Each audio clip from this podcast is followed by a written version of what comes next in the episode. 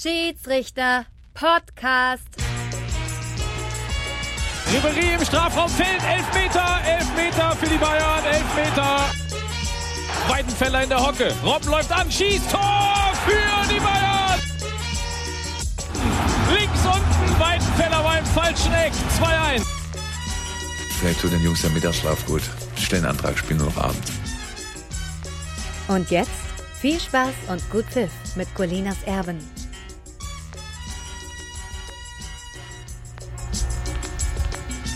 Einen wunderschönen guten Tag. Hier sind Colinas Erben. Wir machen einen Schiedsrichter-Podcast. Mein Name ist Klaas Rehse und ich begrüße ganz herzlich den Mann an meiner Seite, der selbst in HD gut aussieht. Hallo Alex Feuert. Mahlzeit. da freut er sich. Wir haben heute eine bicke, backe, volle Sendung, wie man so schön sagt. Deswegen lass uns direkt starten, äh, denn außer Champions League, DFB-Pokal und Bundesliga haben wir natürlich noch ein paar Kuriositäten im Gepäck. Zum Beispiel Didi Hamann, der sich auf Twitter gemeldet hat und schreibt, Why do players get away with standing on the line when taking a throw-in? Nearly everybody doing it these days. Also übersetzt, warum dürfen Spieler eigentlich immer unbehelligt auf der Linie stehen, wenn sie einen Einwurf ausführen? Fast jeder macht das heutzutage. Hast du gelesen und geantwortet? Ja, da konnte ich doch nicht anders. Wir sind darauf aufmerksam gemacht worden, dass der geschätzte Didi Hamann das verbreitet hat über Twitter und man müsste ihn ja fragen, ob das jemals anders war. Also es ist nicht nur these days so, es war auch in ne, den besseren früheren Zeiten so. Denn was sagt die Regel zum Einwurf und der Linie? Dass der Einwurf so ausgeführt werden muss, dass der betreffende Spieler mit einem Teil seines Fußes auf oder hinter der Linie, einem Teil seiner Füße auf oder hinter der Linie steht. Das heißt, er darf auf der Linie stehen, die dürfen sogar so ein bisschen ins Spielfeld hineinragen, sofern er mit dem Rest auf der Linie steht, ist ja immer auch eine Frage der Schuhgröße, muss man ja auch mal dazu sagen. Ne? Und dann ist das völlig regulär ausgeführt. Insofern, Frage beantwortet, steht so im Regelwerk. Der Didi, der Sky-Experte, hat ja jetzt einen Platz über, äh, übernommen von jemandem, der jetzt da weniger sitzt. Ne? Christoph Metzelder sitzt jetzt mehr am Tisch und Schiedsrichter oder Ex-Schiedsrichter Markus Merck sitzt jetzt mehr im Studiobereich bei Sky. Ich weiß nicht, du hast wahrscheinlich Bayern gegen Dortmund gesehen? Ja. Einer schrieb so schön, es würde ihn nicht wundern, wenn demnächst noch geguckt wird, ob die Busse der Vereine noch nach Feng Shui richtig geparkt würden. Also da wurde ja ein Bohai gemacht drumrum, Körpersprache und dann war noch ein Lippenleser da. Naja, auf jeden Fall ist äh, als Schiedsrichter-Experte jetzt Markus Merck da und er twittert jetzt. Aber nur samstags. Aber nur samstags. Und hat dann, äh, also hat er sein letzten Samstag, glaube ich, dann auch sein Debüt gegeben. Mhm. Der Twitter-Debüt. Auch schön, ne? Im reifen Alter. es ist nie zu spät und selten zu früh. Genau, also wenn ihr ihm folgen wollt, wir folgen ihm mit unserem Colinas Erben Account, da werdet ihr ihn ganz leicht finden. Und er schrieb dann abends so schön noch, schade, hatte gehofft, noch mit 1000 Followern ins Bett zu gehen. Tja, wer würde das nicht gerne wollen, mal mit 1000 Followern ins Bett gehen, ne? Soll ich dir was verraten? Markus Merck hat's geschafft. Er hat's noch geschafft, auch Ja. mit diesem Tweet wahrscheinlich, ne? Da war dann die Reaktion so groß drauf. Ja, noch ein Schiedsrichter also auf, oder ein Ex-Schiedsrichter zumindest auf Twitter. Ein Bundesliga-Schiedsrichter gibt's ja noch nicht. Ich finde das eigentlich als Idee, wir haben da ja schon mal drüber gesprochen, finde ich das gar nicht so schlecht.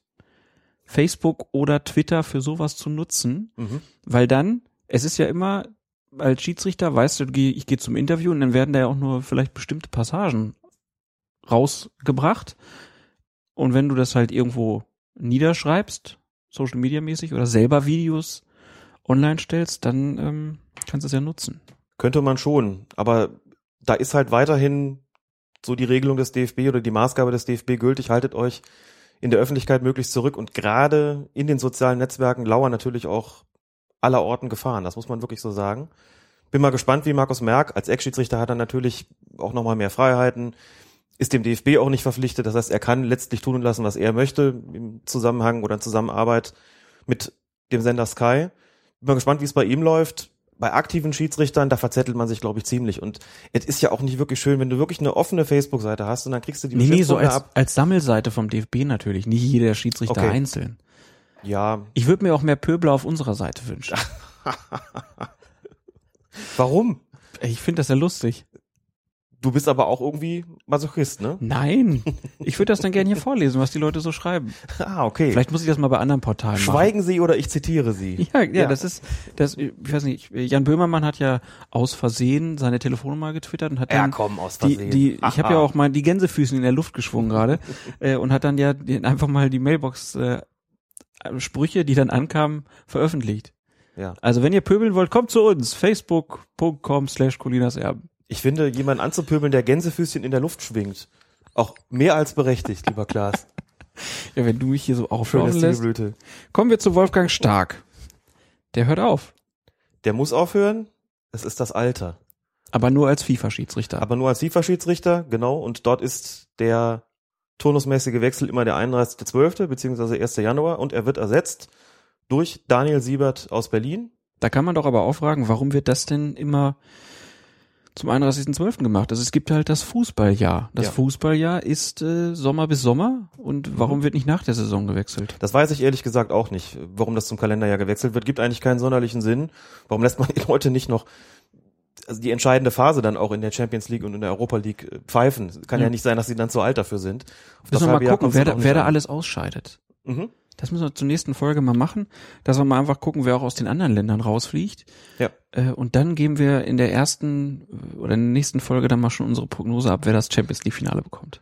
Das wird sicherlich maßgeblich davon abhängen. Ähm, es ist ja auch schon ganz interessant zu sehen, wie schnell jetzt die Leute nachrücken. Ne? Also Wolfgang Stark scheidet aus und es werden ja in den nächsten Jahren noch mehr ausscheiden und auch noch mehr nachrücken, weil man dazu sagen muss, die nehmen dann nicht dieselbe Kategorie ein. Es gibt ja verschiedene ähm, Kategorien von FIFA-Schiedsrichtern, also nicht jeder darf die ganz glanzvollen Champions League-Spiele pfeifen.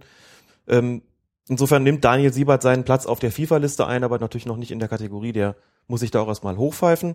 Ist noch nicht so lange in der Bundesliga dabei, jetzt schon international auch eine steile Karriere. Ne? Also ich darf nicht mit Gänsefüßchen winken, aber du darfst hochpfeifen. Ich darf mich hochpfeifen, genau. Was denn sonst? Ja, und wo wir bei der Champions League Was schon du sind. immer denkst, ich habe dir nichts gesagt. aber gedacht. Du, das sind deine Gedanken. It's, it's in your head. Ja, meine Damen und Herren, genug geschwafelt und wo wir bei der Champions League schon sind, erheben Sie sich doch einfach mal für die Hymne.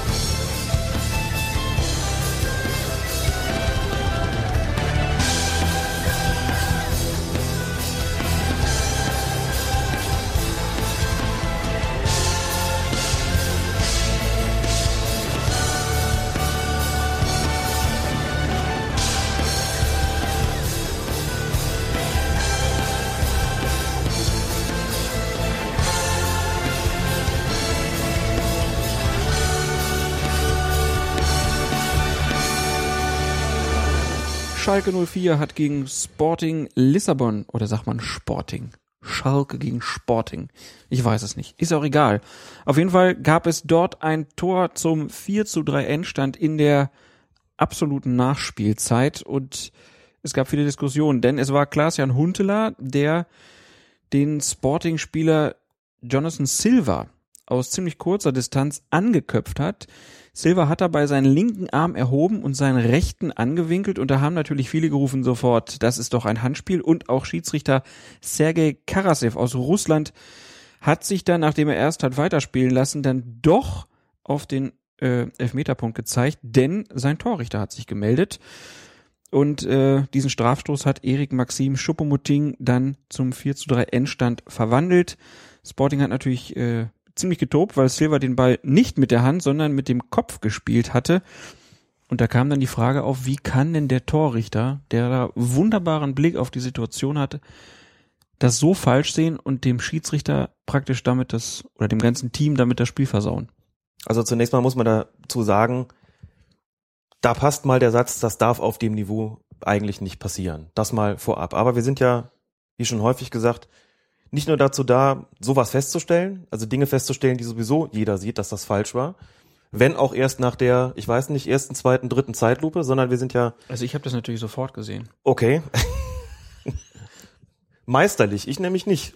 Als ich das gesehen habe, die, war, die, war die Kameraperspektive auch so, dass man diesen Spieler, diesen Silver ja nur von hinten gesehen hat. Und so wie der da reingesprungen ist, jetzt sind wir schon beim Teil 1 der Erklärung, eigentlich wollte ich noch sagen, wir sind ja dazu da zu erklären, wie sowas passieren kann.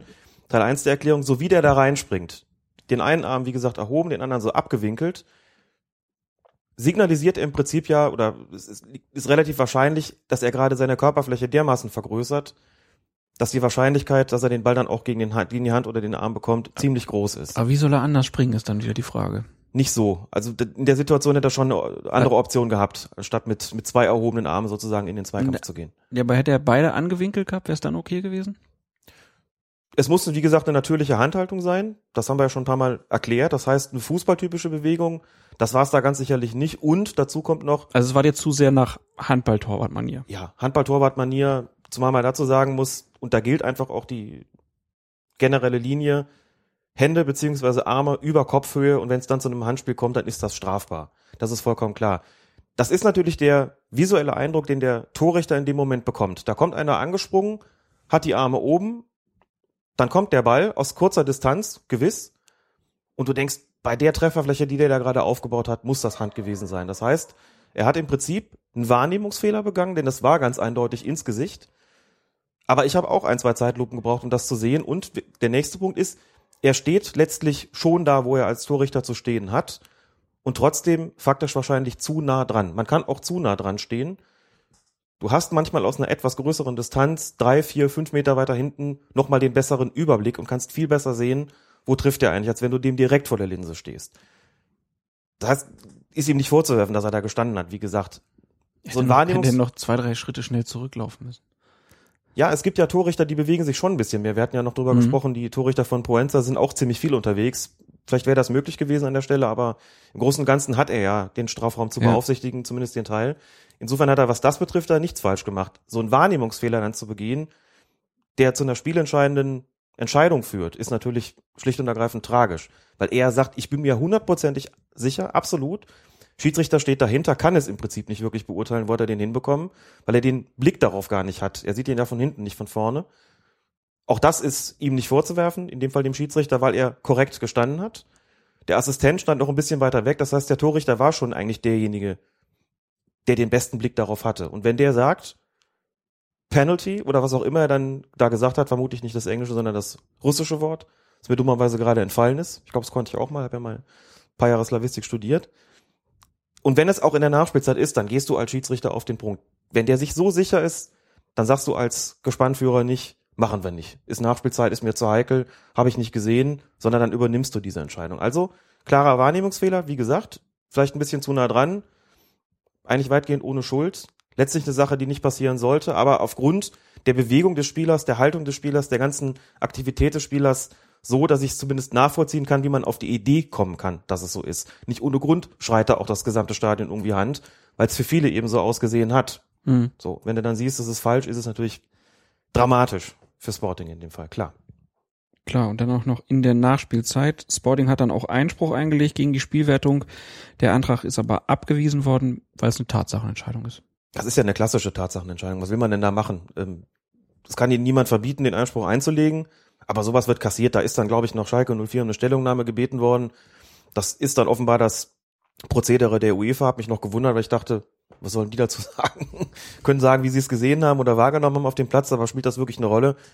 Aber das ist tatsächlich die klassische Tatsachenentscheidung, die dann natürlich nicht dazu führt, dass da irgendwas annulliert wird. Und das finde ich auch gut so. Auch wenn es ein schwerer Fehler gewesen ist, aber das ist dann einfach ein Ding, das dazugehört. Es gab dann auch Reaktionen zu diesem Entscheid des Torrichters, zum Beispiel in Hoffenheim. Der Trainer von 1899, Markus Gisdol, der hat sich zu der Situation geäußert. Aber da ging ja klar das, das Gesicht auch zum Ball, von daher anstatt des Ball, der Ball zum Gesicht, von daher an der Stelle muss ich ehrlich mal fragen, was macht dieser Torrichter? Gibt es überhaupt, gibt, ja, ihr kennt euch doch alle da super aus, gibt es überhaupt schon einmal erwiesen, dass ein Torrichter irgendetwas bewirkt hat, außer dass er Späßen einfährt? Gibt es irgendwann schon mal eine Entscheidung, die der Torrichter dem Schiedsrichter helfen konnte? Eine nachweislich war auf jeden Fall mal falsch, das ist sicher. Ja, die wissen wir jetzt von gestern oder vorgestern. Aber gab es tatsächlich schon einmal, dass dieser Torrichter, und jetzt rechnen wir mal zusammen, was diese Torrichter alle zusammen kosten. Spende das Geld für irgendwas, da bist du zehnmal besser aufgehoben, als die Leute in Flieger zu setzen und ein schönes Mittagessen hinzustellen. Ja, da geht mir echt die Hutschnur hoch, wenn ich die immer da außen stehe sehe und dann immer. Was? Nix? Ja, nix. Okay, ja, auch nix. Ja klar, dann für was bist du denn da? Für nix, genau.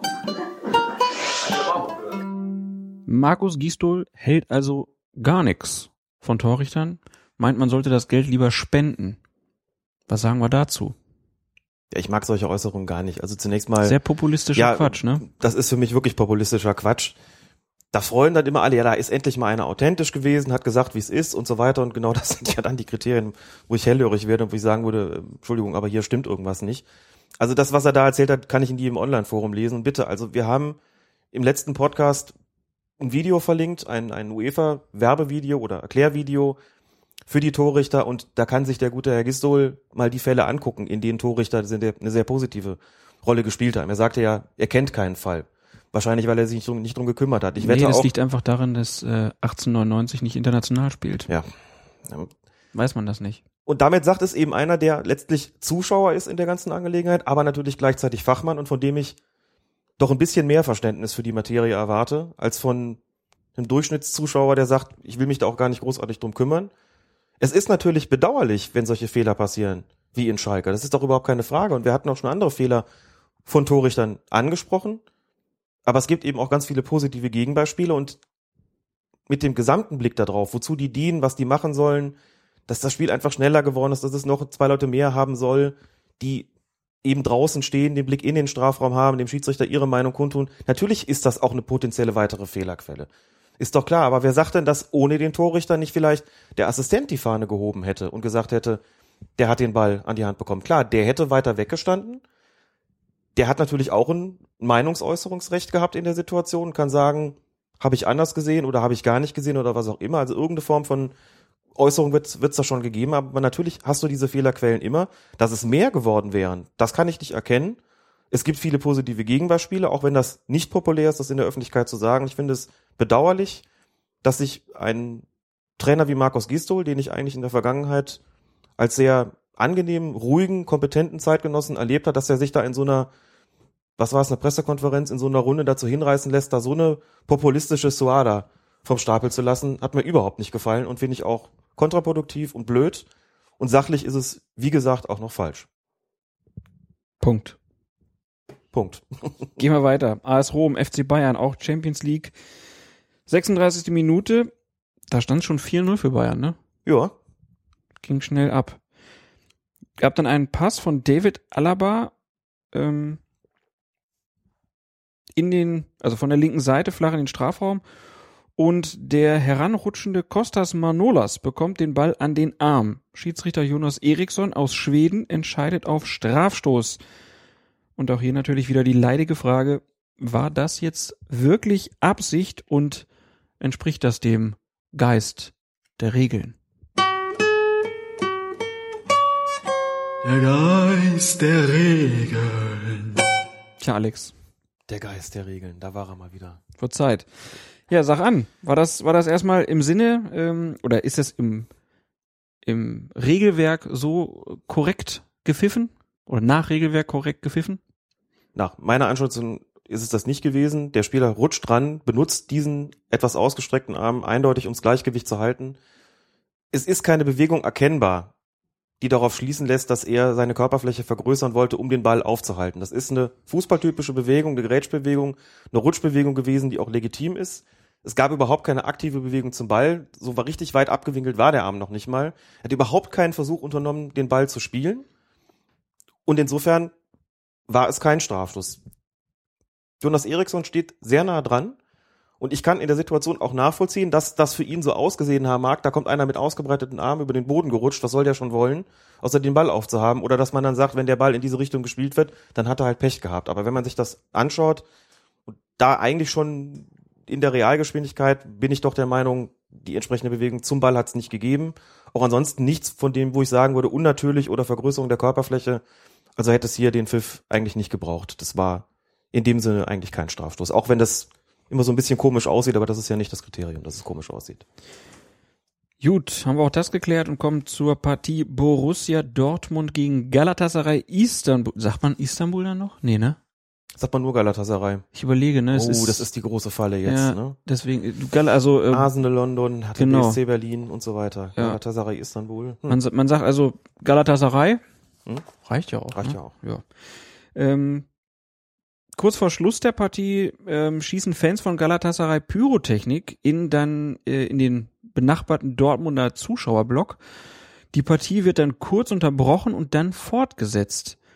Erstmal die Entscheidung, das Spiel dann direkt zu unterbrechen, korrekt. Ja, wenn es da richtig brennt und man ja auch gesehen hat, da passiert irgendwas. Ne? Ja. Da, da qualmt's und leuchtet's und raucht's. Und vielleicht müssen Leute aus dem Block aufs Spielfeld, um sich zu schützen oder so. Also der hätte sofort abgepfiffen, äh, Schiedsrichter Pavel Kralovic war's aus Tschechien und hat sofort die Spieler Ja. hektisch runtergewunken, also das korrekt. Dann ging das Spiel weiter und dann hat der Schiedsrichter, was ich nicht verstanden habe, vier Minuten nachspielen lassen. Ähm, Jürgen Klopp hat sich da auch ziemlich aufgeregt, hat immer wieder ähm, Stop, Äh, stop, hat man von draußen genau, gesehen. Stop, Stop gerufen. Und ja, da vielleicht die Frage, muss man dann in so einer Situation noch so lange nachspielen? Ich meine, es stand 3-1, glaube ich. 4-1. 4-1 Mhm. sogar schon da. Äh, also das Spiel war mehr als gelaufen. Drei Tore schießen die da nicht mehr. Und Kralovic besteht auf vier Minuten Nachspielzeit, obwohl es da so abgeht im Stadion. Nochmal kurz zur Erklärung. Nachspielzeit kann vergeudete Zeit sein oder ähm, verlorene Zeit. Vergeudete Zeit, davon spricht man, wenn sich eine Mannschaft, die führt, zum Beispiel sehr viel Zeit lässt, um den Vorsprung über die Zeit zu retten. Also das klassische Zeitspiel. Verlorene Zeit wäre beispielsweise bei längeren Verletzungsunterbrechungen oder auch natürlich, wenn das Spiel unterbrochen werden muss aufgrund von irgendwelchen Zuschauerausschreitungen, wie in dem Fall. Also rein regeltechnisch gesehen, das mal vorab, wäre das eigentlich nachzuspielen. Nur, es bleibt letztlich trotzdem im Ermessen des Schiedsrichters zu sagen, wie viel das ist. Es gibt ja keinen, es wird ja nicht gestoppt und gesagt, jetzt, das ist jetzt aber verpflichtend. Das heißt, in letzter Konsequenz entscheidet er darüber. Und wenn ein Spiel 4 zu 1 steht, also entschieden ist, und wenn es zweitens erkennbar kurz vor dem Abbruch steht, in dem einfach permanent Böller geflogen sind, Knallkörper geflogen sind, dann sogar in den Zuschauerblock, dann sehe ich als Schiedsrichter doch zu, dass ich das Ding zeitlich, zeitig zu Ende kriege. Das heißt, ich kann vielleicht noch ein Minütchen draufgeben, um zu sagen, komm, auf die kommt's jetzt nicht an.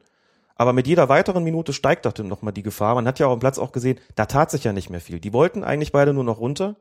Dann mache ich dem Ding doch ein Ende. Den Spielraum habe ich als Schiedsrichter doch. Und es ist doch fahrlässig, da weiterspielen zu lassen. Da hat Jürgen Klopp doch recht, wenn er draußen steht. Und wirklich, man hat es auch gesehen. Also es war überhaupt nicht sein übliches Gesicht, wenn er sauer ist, sondern das war richtig so, da war ein bisschen Angst mit drin, hatte ich das Gefühl, oder einfach auch natürlich so eine Verärgerung. Was soll der Quatsch? Das Ding ist doch gelaufen. Guck mal auf die Tribünen, was da passiert. Warum musst du das noch machen? Und das muss man nicht. Das muss man als Schiedsrichter nicht. ich habe einen Einwand über Twitter gelesen, da sagte jemand, ja, aber soll man den Leuten denn nachgeben? Soll man denen jetzt nicht das, überlässt man denen damit nicht das Feld, mhm. die man früher unterbricht? Da ist natürlich was dran. Dann würde ich aber sagen, das ist eine Gefahrengüterabwägung. Und ich kann mich dann in so einer Situation nicht auf den Standpunkt stellen, das muss auf jeden Fall zu Ende gebracht werden. Scheiß drauf, was da noch irgendwo passiert. Da sind doch andere Dinge wichtiger, wie die Gesundheit von Zuschauern beispielsweise.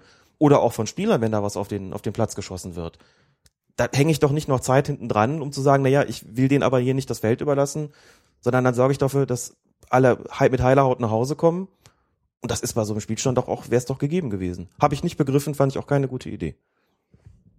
Klare Meinung. Dann wechseln wir den Wettbewerb, kommen zum DFB-Pokal. Es wurde die zweite Hauptrunde gespielt und in der Partie Dynamo Dresden gegen den VfL Bochum gab es eine kuriose Szene. Es gibt einen Freistoß für Bochum und Schiedsrichter Markus Wingenbach hat ihn auch bereits freigegeben, doch Bochums Yusuke Tasaka findet, dass sein Gegenspieler nicht weit genug vom Ball wegsteht. Also der, der den Ball treten will, fängt dann an, auf einmal die Entfernung demonstrativ abzumessen.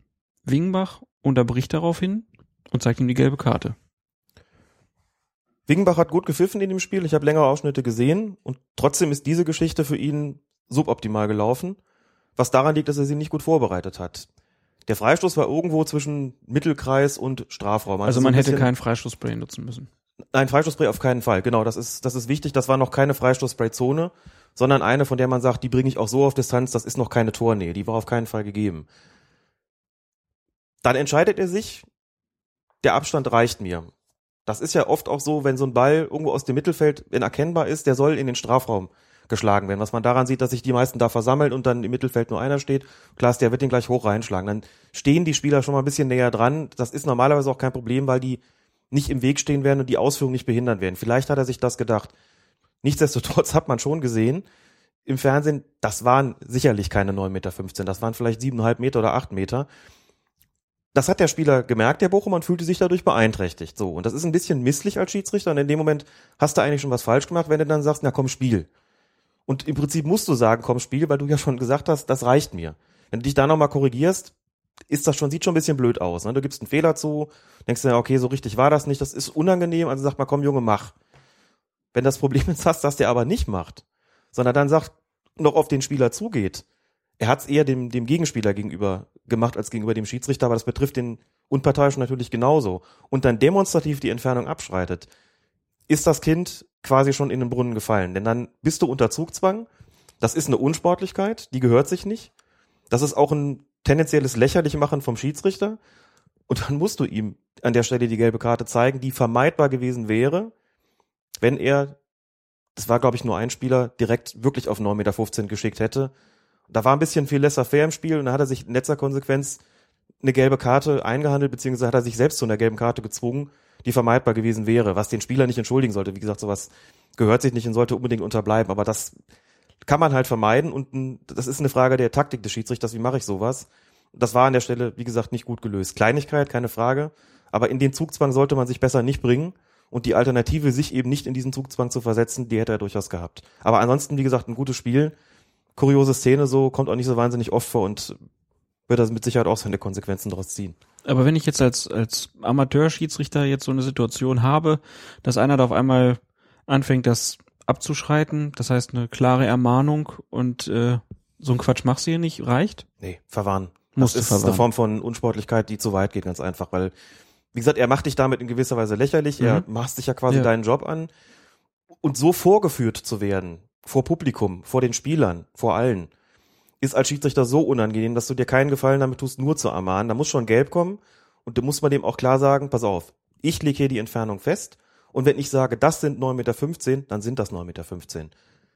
Wenn es da nur 8 Meter sind, dann mag das so sein. Trotzdem ist es letztlich Sache des Schiedsrichters zu entscheiden, ne? Klar. Da ist das und da hast du zu stehen und ich wünsche nicht, dass hier jemand anders kommt und mich hier irgendwie lächerlich macht, indem er die Entfernung abschreitet. Also dafür muss es gelb geben. Und Wingenbach hätte es halt im Vorhinein vermeiden können, indem er die Entfernung vorher besser abgemessen hätte und das deutlicher gemacht hätte. Kommen wir zur nächsten Partie. MSV Duisburg gegen den ersten FC Köln. Und in der 71. Minute fliegt dann Peschko, der Kölner Spieler, vom Platz. Grund war, Es gibt eine Unterbrechung und es gibt einen Freistoß für den ersten FC Köln im Mittelfeld. Und Slavomir Petschko will den äh, Freistoß schnell ausführen, doch der Duisburger Tim Albutat verhindert das, indem er den Ball wegspitzelt. Und Petschko holt weit aus, so als ob er den Ball spielen wollen würde, trifft aber Albutat am Bein, der sinkt natürlich zu Boden und Schiedsrichter Peter Sippel stellt den Kölner, wie eben schon gesagt, vom Platz. Und da ist natürlich die Frage, erstens, ist die rote Karte berechtigt? Sprich, war das ein absichtlicher Tritt von Petschko? Was ist deine Meinung dazu? Und natürlich, hätte Albutat nicht ebenfalls bestraft gehört? Also erstmal zu Petschko, wie hast du es gesehen? Hat er da den Tritt in Kauf genommen oder ist äh, Albutat da einfach nur in seinen Schuss geraten? Ich würde Peschko mal zugute halten, dass er versucht hat, es aussehen zu lassen wie einen Unfall. Das heißt, er hat eine klassische Schussbewegung gemacht, da war der Ball plötzlich weg, dann hat er den Ball also nicht getroffen, dafür kann er ja dann auch nichts, sondern seinen Gegenspieler, der ihm den Ball vorher weggespitzet hat. Man weiß, dass die Spieler schon einigermaßen geschickt sind in solchen äh, Situationen und mir ist die Ausholbewegung und überhaupt diese ganze Schwungbewegung von Beinen für eine einfache Schussbewegung deutlich zu intensiv gewesen. Das heißt, so schießt der normalerweise keinen Ball. Und deswegen unterstelle ich ihm an der Stelle, dass er den Ball auch gar nicht treffen wollte, sondern seinen Gegenspieler, den er zum Glück nicht voll getroffen hat. Und damit ist das der Tatbestand des versuchten Tretens oder auch des vollendeten Tretens erfüllt und damit ist das ein Platzerweis. Ich finde, das hat Peter Sippel vollkommen korrekt eingestellt, eingeschätzt. Er hat die Intention des Spielers durchschaut und die war hier mit an Sicherheit, Sicherheit grenzender Wahrscheinlichkeit gegeben. Und damit war der Platzerweis auch unausweichlich. Drei Spiele Sperre hat es gegeben. Auch daran kann man nochmal sehen, dass auch das Sportgericht keinen Zweifel hatte. Der zweite Punkt dabei ist natürlich, was ist mit Albutat? Was macht er da eigentlich? Der hat ja schon mit der Szene zu tun und spielt auch durchaus eine, wenn auch nicht so schlimme, aktive Rolle. Denn er sorgt ja dafür, dass sich das Ganze erst aufbaut. Ist auch eine unfassbar blöde Situation im Mittelfeld. Ne? Der Schiedsrichter hat auch gar keine Chance, frühzeitig dazwischen zu gehen, um das irgendwie möglichst zu unterbinden. Und dann hast du da so zwei, hm, so zwei Flachpfeifen, Entschuldigung, die im absoluten Niemandsland des Spielfelds sich so ein Scharmützel da liefern. Dieses Weggespitzel von dem Ball, damit unterbindet er eine schnelle Ausführung. Und das ist für mich eigentlich auch eine gelbe Karte. Und da der Spieler schon gelb hatte, wäre es in dem Moment gelb-rot gewesen. Das heißt, du hättest in so einer lächerlichen Situation gelb-rot für den Albutat eigentlich haben sollen. Fürs Heraufbeschwören und fürs Wegspitzeln dieser ganzen Situation, oder besser gesagt, fürs Heraufbeschwören durch das Wegspitzeln, das macht man nicht. Er hat auch was verhindert, das ist nicht in Ordnung. Und eine knallrote Karte für Peschko wegen versuchten oder vollendeten Tretens. Wäre zwar blöd gewesen, aber also so eine, so eine Fülle von Platzerweisen in so einer eigentlich harmlos anmutenden Situation, aber für meinen Geschmack korrekt. Also ich hätte hier eine gelb-rote Karte für Albotat unbedingt begrüßt. Gab's aber nicht. Peter Sippel hat sich dagegen entschieden, hat es vielleicht auch gar nicht so richtig gesehen. Er, Denke ich auch, ähm, er ist in der Situation praktisch hinter dem Rücken Ja. von Albutat. Vielleicht hat er das gar nicht so wahrgenommen, dass er den Ball weggespitzelt hat. Mhm. Ich weiß es nicht so genau. Auf jeden Fall Köln zu zehnt schafft es dann sozusagen noch äh, in, einem, in einem nicht besonders starken Spiel des FC über 90 Minuten zum Unentschieden, über 120 Minuten zum Unentschieden und dann gibt's Elfmeterschießen. Und beim Elfmeterschießen wird äh, der Kölner Torwart Timo Horn zum großen Helden, weil er, ich weiß gar nicht, zwei oder drei Elfmeter? Ja. Ich glaube, zwei waren es nur, oder? Zwei, Mhm. auf jeden Fall, äh, gehalten hat. Und da war dann die Frage, ob er sich bei diesen gehaltenen Elfmetern nicht zu früh und zu weit von der Linie nach vorne bewegt hat. Die Frage taucht ja immer mal wieder auf. Es gibt zwei Arten von Fragen eigentlich. Gut, das sind wir beim Elfmeterschießen, da kann man nicht zu früh in den Strafraum eindringen, aber nehmen wir es trotzdem doch mal dazu. Viele Fragen bei gehaltenen Strafstößen gerne mal, hat sich der Torwart nicht zu früh bewegt und viele Fragen bei anderen Strafstößen sind die Spieler nicht zu früh in den Strafraum gelaufen. Das ist immer ganz interessant, wo es Spielräume gibt in den Regeln oder zumindest in der Praxis, ein, Spiel, ein Spielraum, der auch akzeptiert ist und wo nicht und hier ist er akzeptiert. Also ein Torwart darf sich, um es nochmal zu sagen, auf der Linie bewegen, wie er will. Er kann von links nach rechts hampeln und zurück, kann die Arme mit den Armen rudern, darf alles machen, ist alles erlaubt, schon seit vielen, vielen Jahren. Was er nach wie vor nicht darf, ist sich nach vorne bewegen. Aber das nimmt man tatsächlich nicht so genau.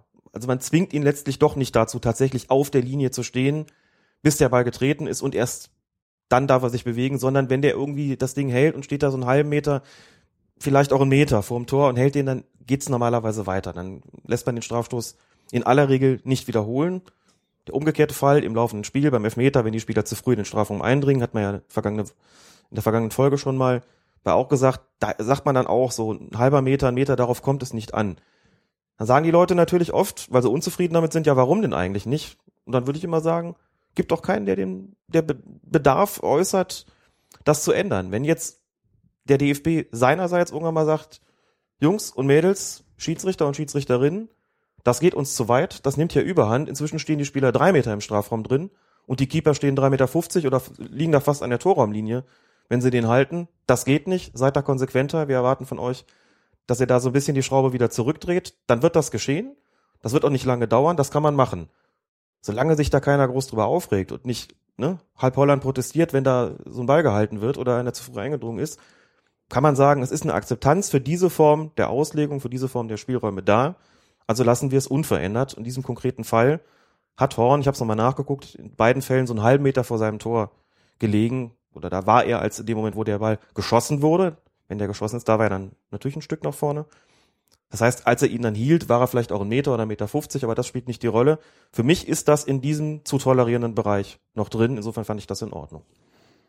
Dann kommen wir zur nächsten Partie. Hamburger SV gegen den FC Bayern München. Und schon in der siebten Minute ist es Heiko Westermann, dem eine Rückgabe zu seinem Torwart völlig verunglückt. Thomas Müller sprintet dazwischen und legt den Ball zu Robert Lewandowski. Der scheitert dann mit seinem ersten Torschuss an Drobny, trifft allerdings im Nachsetzen zum 1 zu 0. Dabei läuft allerdings Thomas Müller wiederum in Abseitsposition durch den Torraum.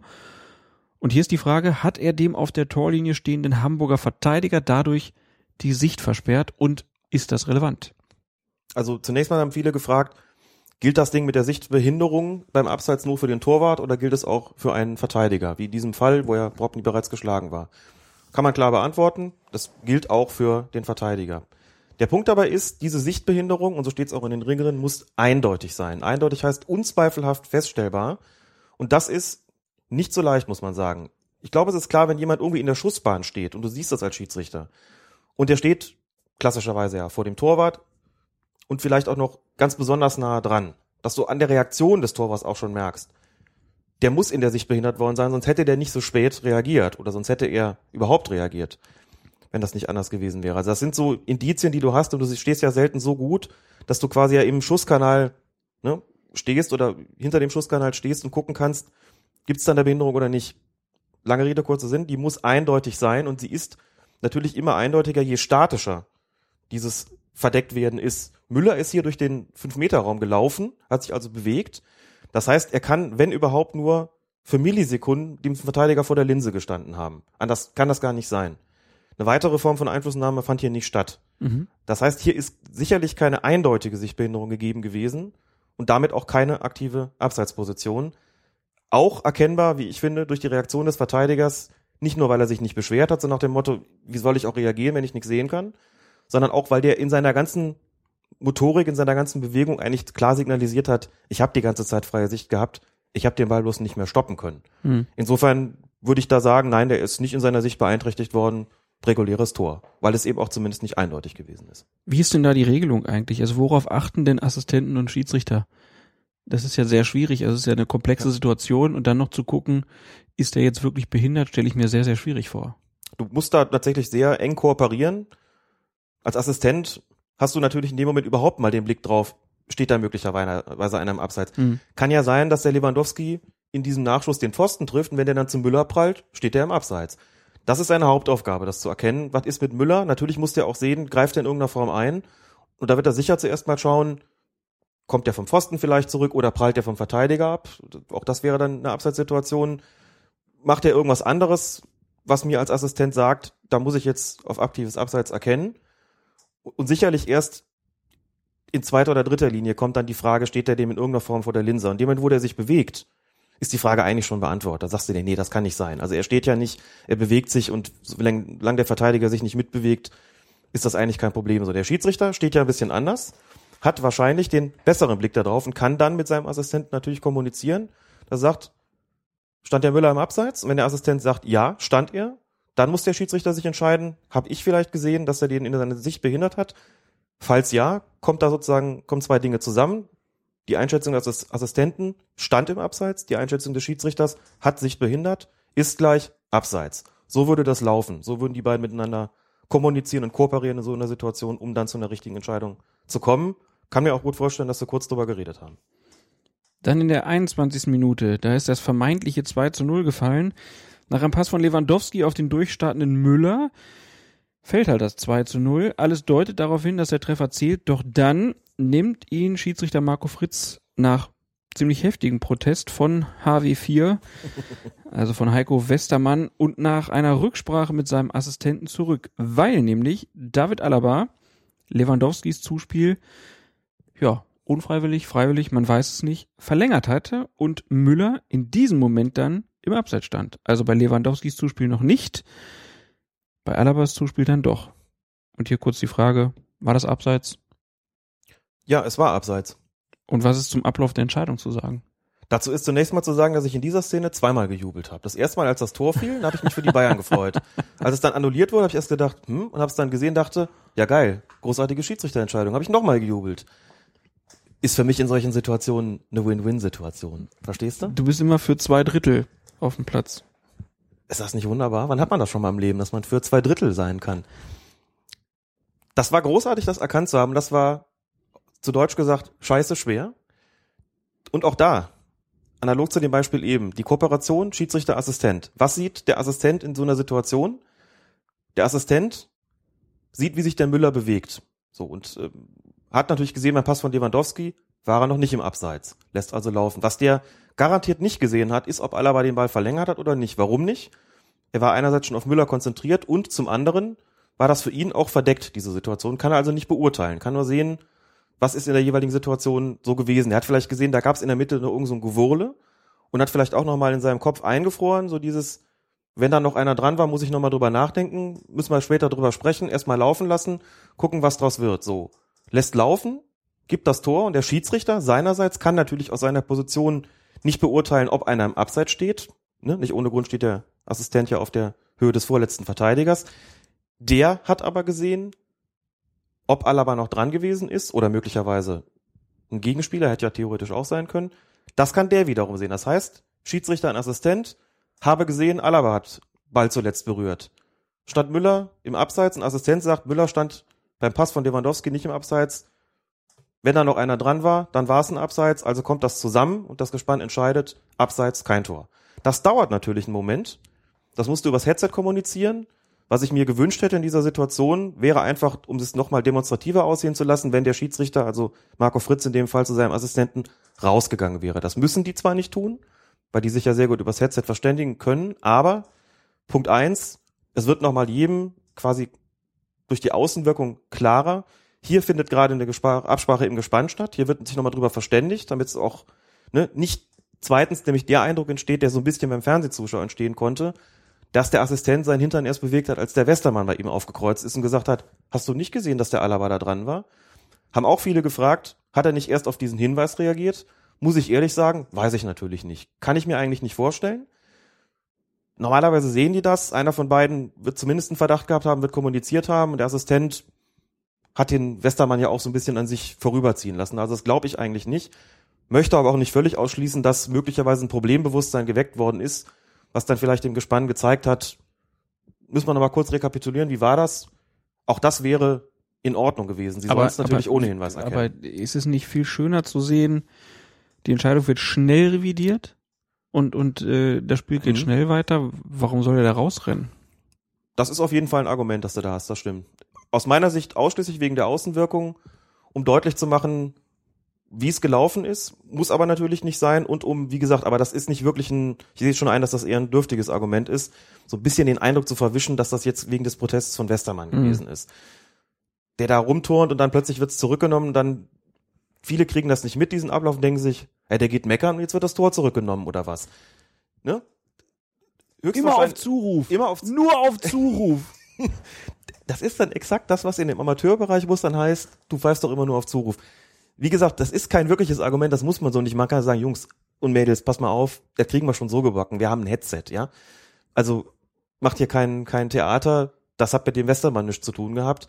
Meine aber, dass man diesen Eindruck eben auch verwischen kann, indem man kurz nochmal rausgeht und kurz bla bla macht und nochmal kurz das klärt, was man eh schon besprochen hat und dann einfach hin, abseits, indirekter Freistoß, Tor zählt nicht, Feierabend. Einfach nur wegen der Außenwirkung.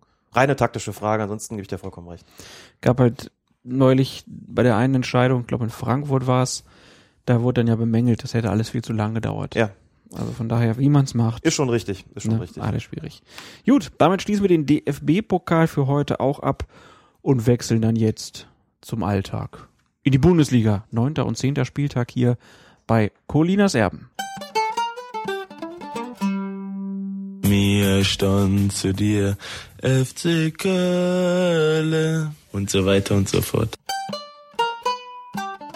Am neunten Spieltag der Fußball-Bundesliga trafen Eintracht Frankfurt und der VfB Stuttgart in einem legendären Fußballspiel aufeinander.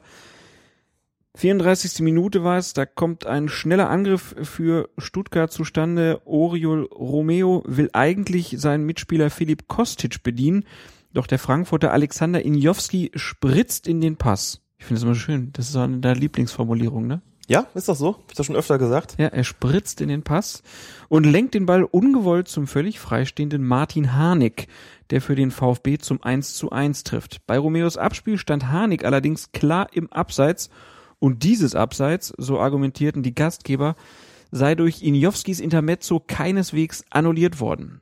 Aus ihrer Sicht hätte das Tor also nicht zählen dürfen. Die Frage an dich, haben die Frankfurter recht? Laut Herbert Fandl, dem Vorsitzenden der DFB-Schiedsrichterkommission, haben sie nicht recht, was umgekehrt auch bedeutet, dass der Schiedsrichter Christian Dinger in dieser Situation richtig gelegen hat. Kann mich diese Argumentation durchaus anschließen, finde aber auch, die Gegenseite hat ihre Argumente. Dröseln wir es einfach mal auf, was hier passiert ist. Und das hängt zusammen mit der Abseitsreform, die es vor, der, vor Beginn der Saison 2013-14 gegeben hat. Lass mich raten, deliberate play? Ja, genau. Ich finde diese englischen Begriffe viel, viel schöner. Ne? Es gibt deliberate play, es gibt deflection, also das eine ist das absichtliche Spielen, wobei ich ja immer noch finde, dass hinter deliberate mehr steckt als nur die Absicht. Ne? Die Absicht ist immer so ein bisschen irreführend im Deutschen, aber okay, absichtliches Spielen des Balles, also deliberate play. Deflection ist das Abfälschen oder Abprallen, da gibt's noch deliberate save. Das ist die Torabwehraktion, aber um die ging's hier jetzt zum Glück nicht. Also, der will den Ball rausspielen und dann steht da besagter, wer war es noch, der es abgefälscht hat? Ignowski, genau. Steht besagter Ignowski. Und was, da ist jetzt die entscheidende Frage, was macht der da eigentlich? Der Ball kommt aus kurzer Distanz und dann zuckt das Bein so ein bisschen raus und gibt dem Ball eine andere Richtung. Und genau dieses Zucken des Beines ist jetzt die Grundlage für die Frage, ist das ein absichtliches Spielen des Balles im Sinne dieses mhm. deliberate Play gewesen oder war es ein Abfälschen? Ich finde, es gibt für beides Argumente. Man kann sagen, die Reaktionszeit ist dermaßen kurz, dass er seine Bewegung gar nicht groß kontrollieren kann, dass das so ein bisschen reflexhaft gewesen ist Ja.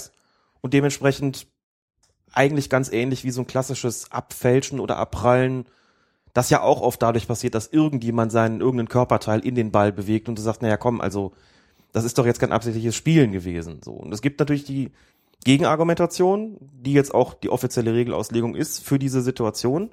Das einfach heißt, naja gut, der Ball kommt aus kurzer Distanz, aber er hat ja noch Zeit, das Bein rauszustellen und bezweckt damit ja auch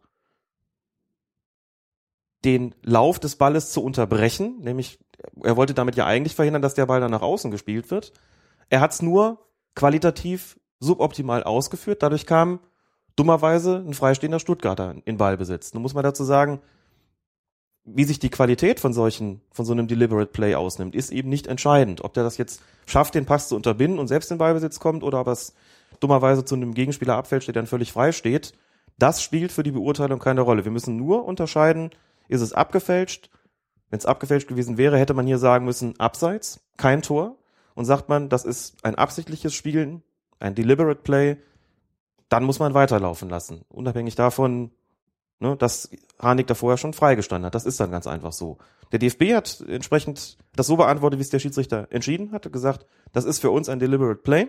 Ich verstehe, wie gesagt, auch die Gegenseite, finde aber letztlich doch mehr Argumente für die Entscheidung des Schiedsrichters. Aber das ist hart. Das wäre halt vor ein paar Jahren eben komplett anders entschieden worden. Hätte man gesagt, ist völlig klar. Der wird einfach zu dem hingelenkt und dann ist es abseits, dann lebt das Abseits in der Situation auf, weil es einfach kein, überhaupt kein kontrolliertes Spielen des Balles war.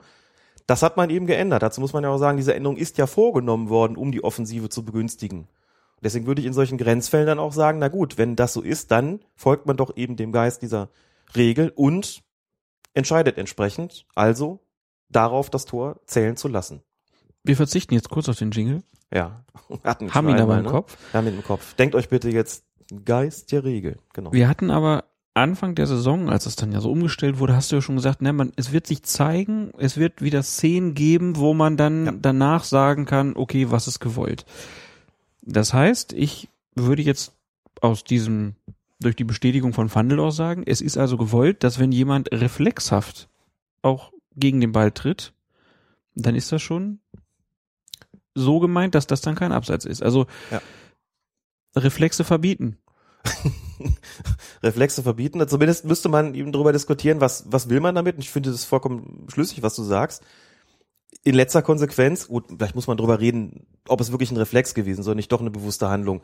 Finde ich auch ganz schwer zu beurteilen. Macht halt dem, dem, dem Schiedsrichter macht das Leben wieder ja. un, unheimlich klar, schwer. Klar. In so einer, du musst ja, also wir reden da jetzt schon seit ein paar Minuten drüber und im Fernsehen hast du die Möglichkeit diverser Zeitlupen in den allermeisten war das immer noch nicht für mich klar zu beurteilen. Es gab dann, ich glaube in der Sportschau war es, eine Einstellung, wo ich, die auch sehr langsam war, wo ich den Eindruck hatte, ja, das ist schon bewusst geschehen, was der da gemacht hat. Also Aber dann sind wir, das ist wieder Zeitlupenwissen, genau, ne? auf, genau, der, auf der anderen Seite. Ja. Und dann hast du, wie du ja auch schon oft gesagt hast, es sieht in der Zeitlupe ja, oft verzerrt. so aus, als ob das mhm. jetzt wirklich Absicht bewusst ist.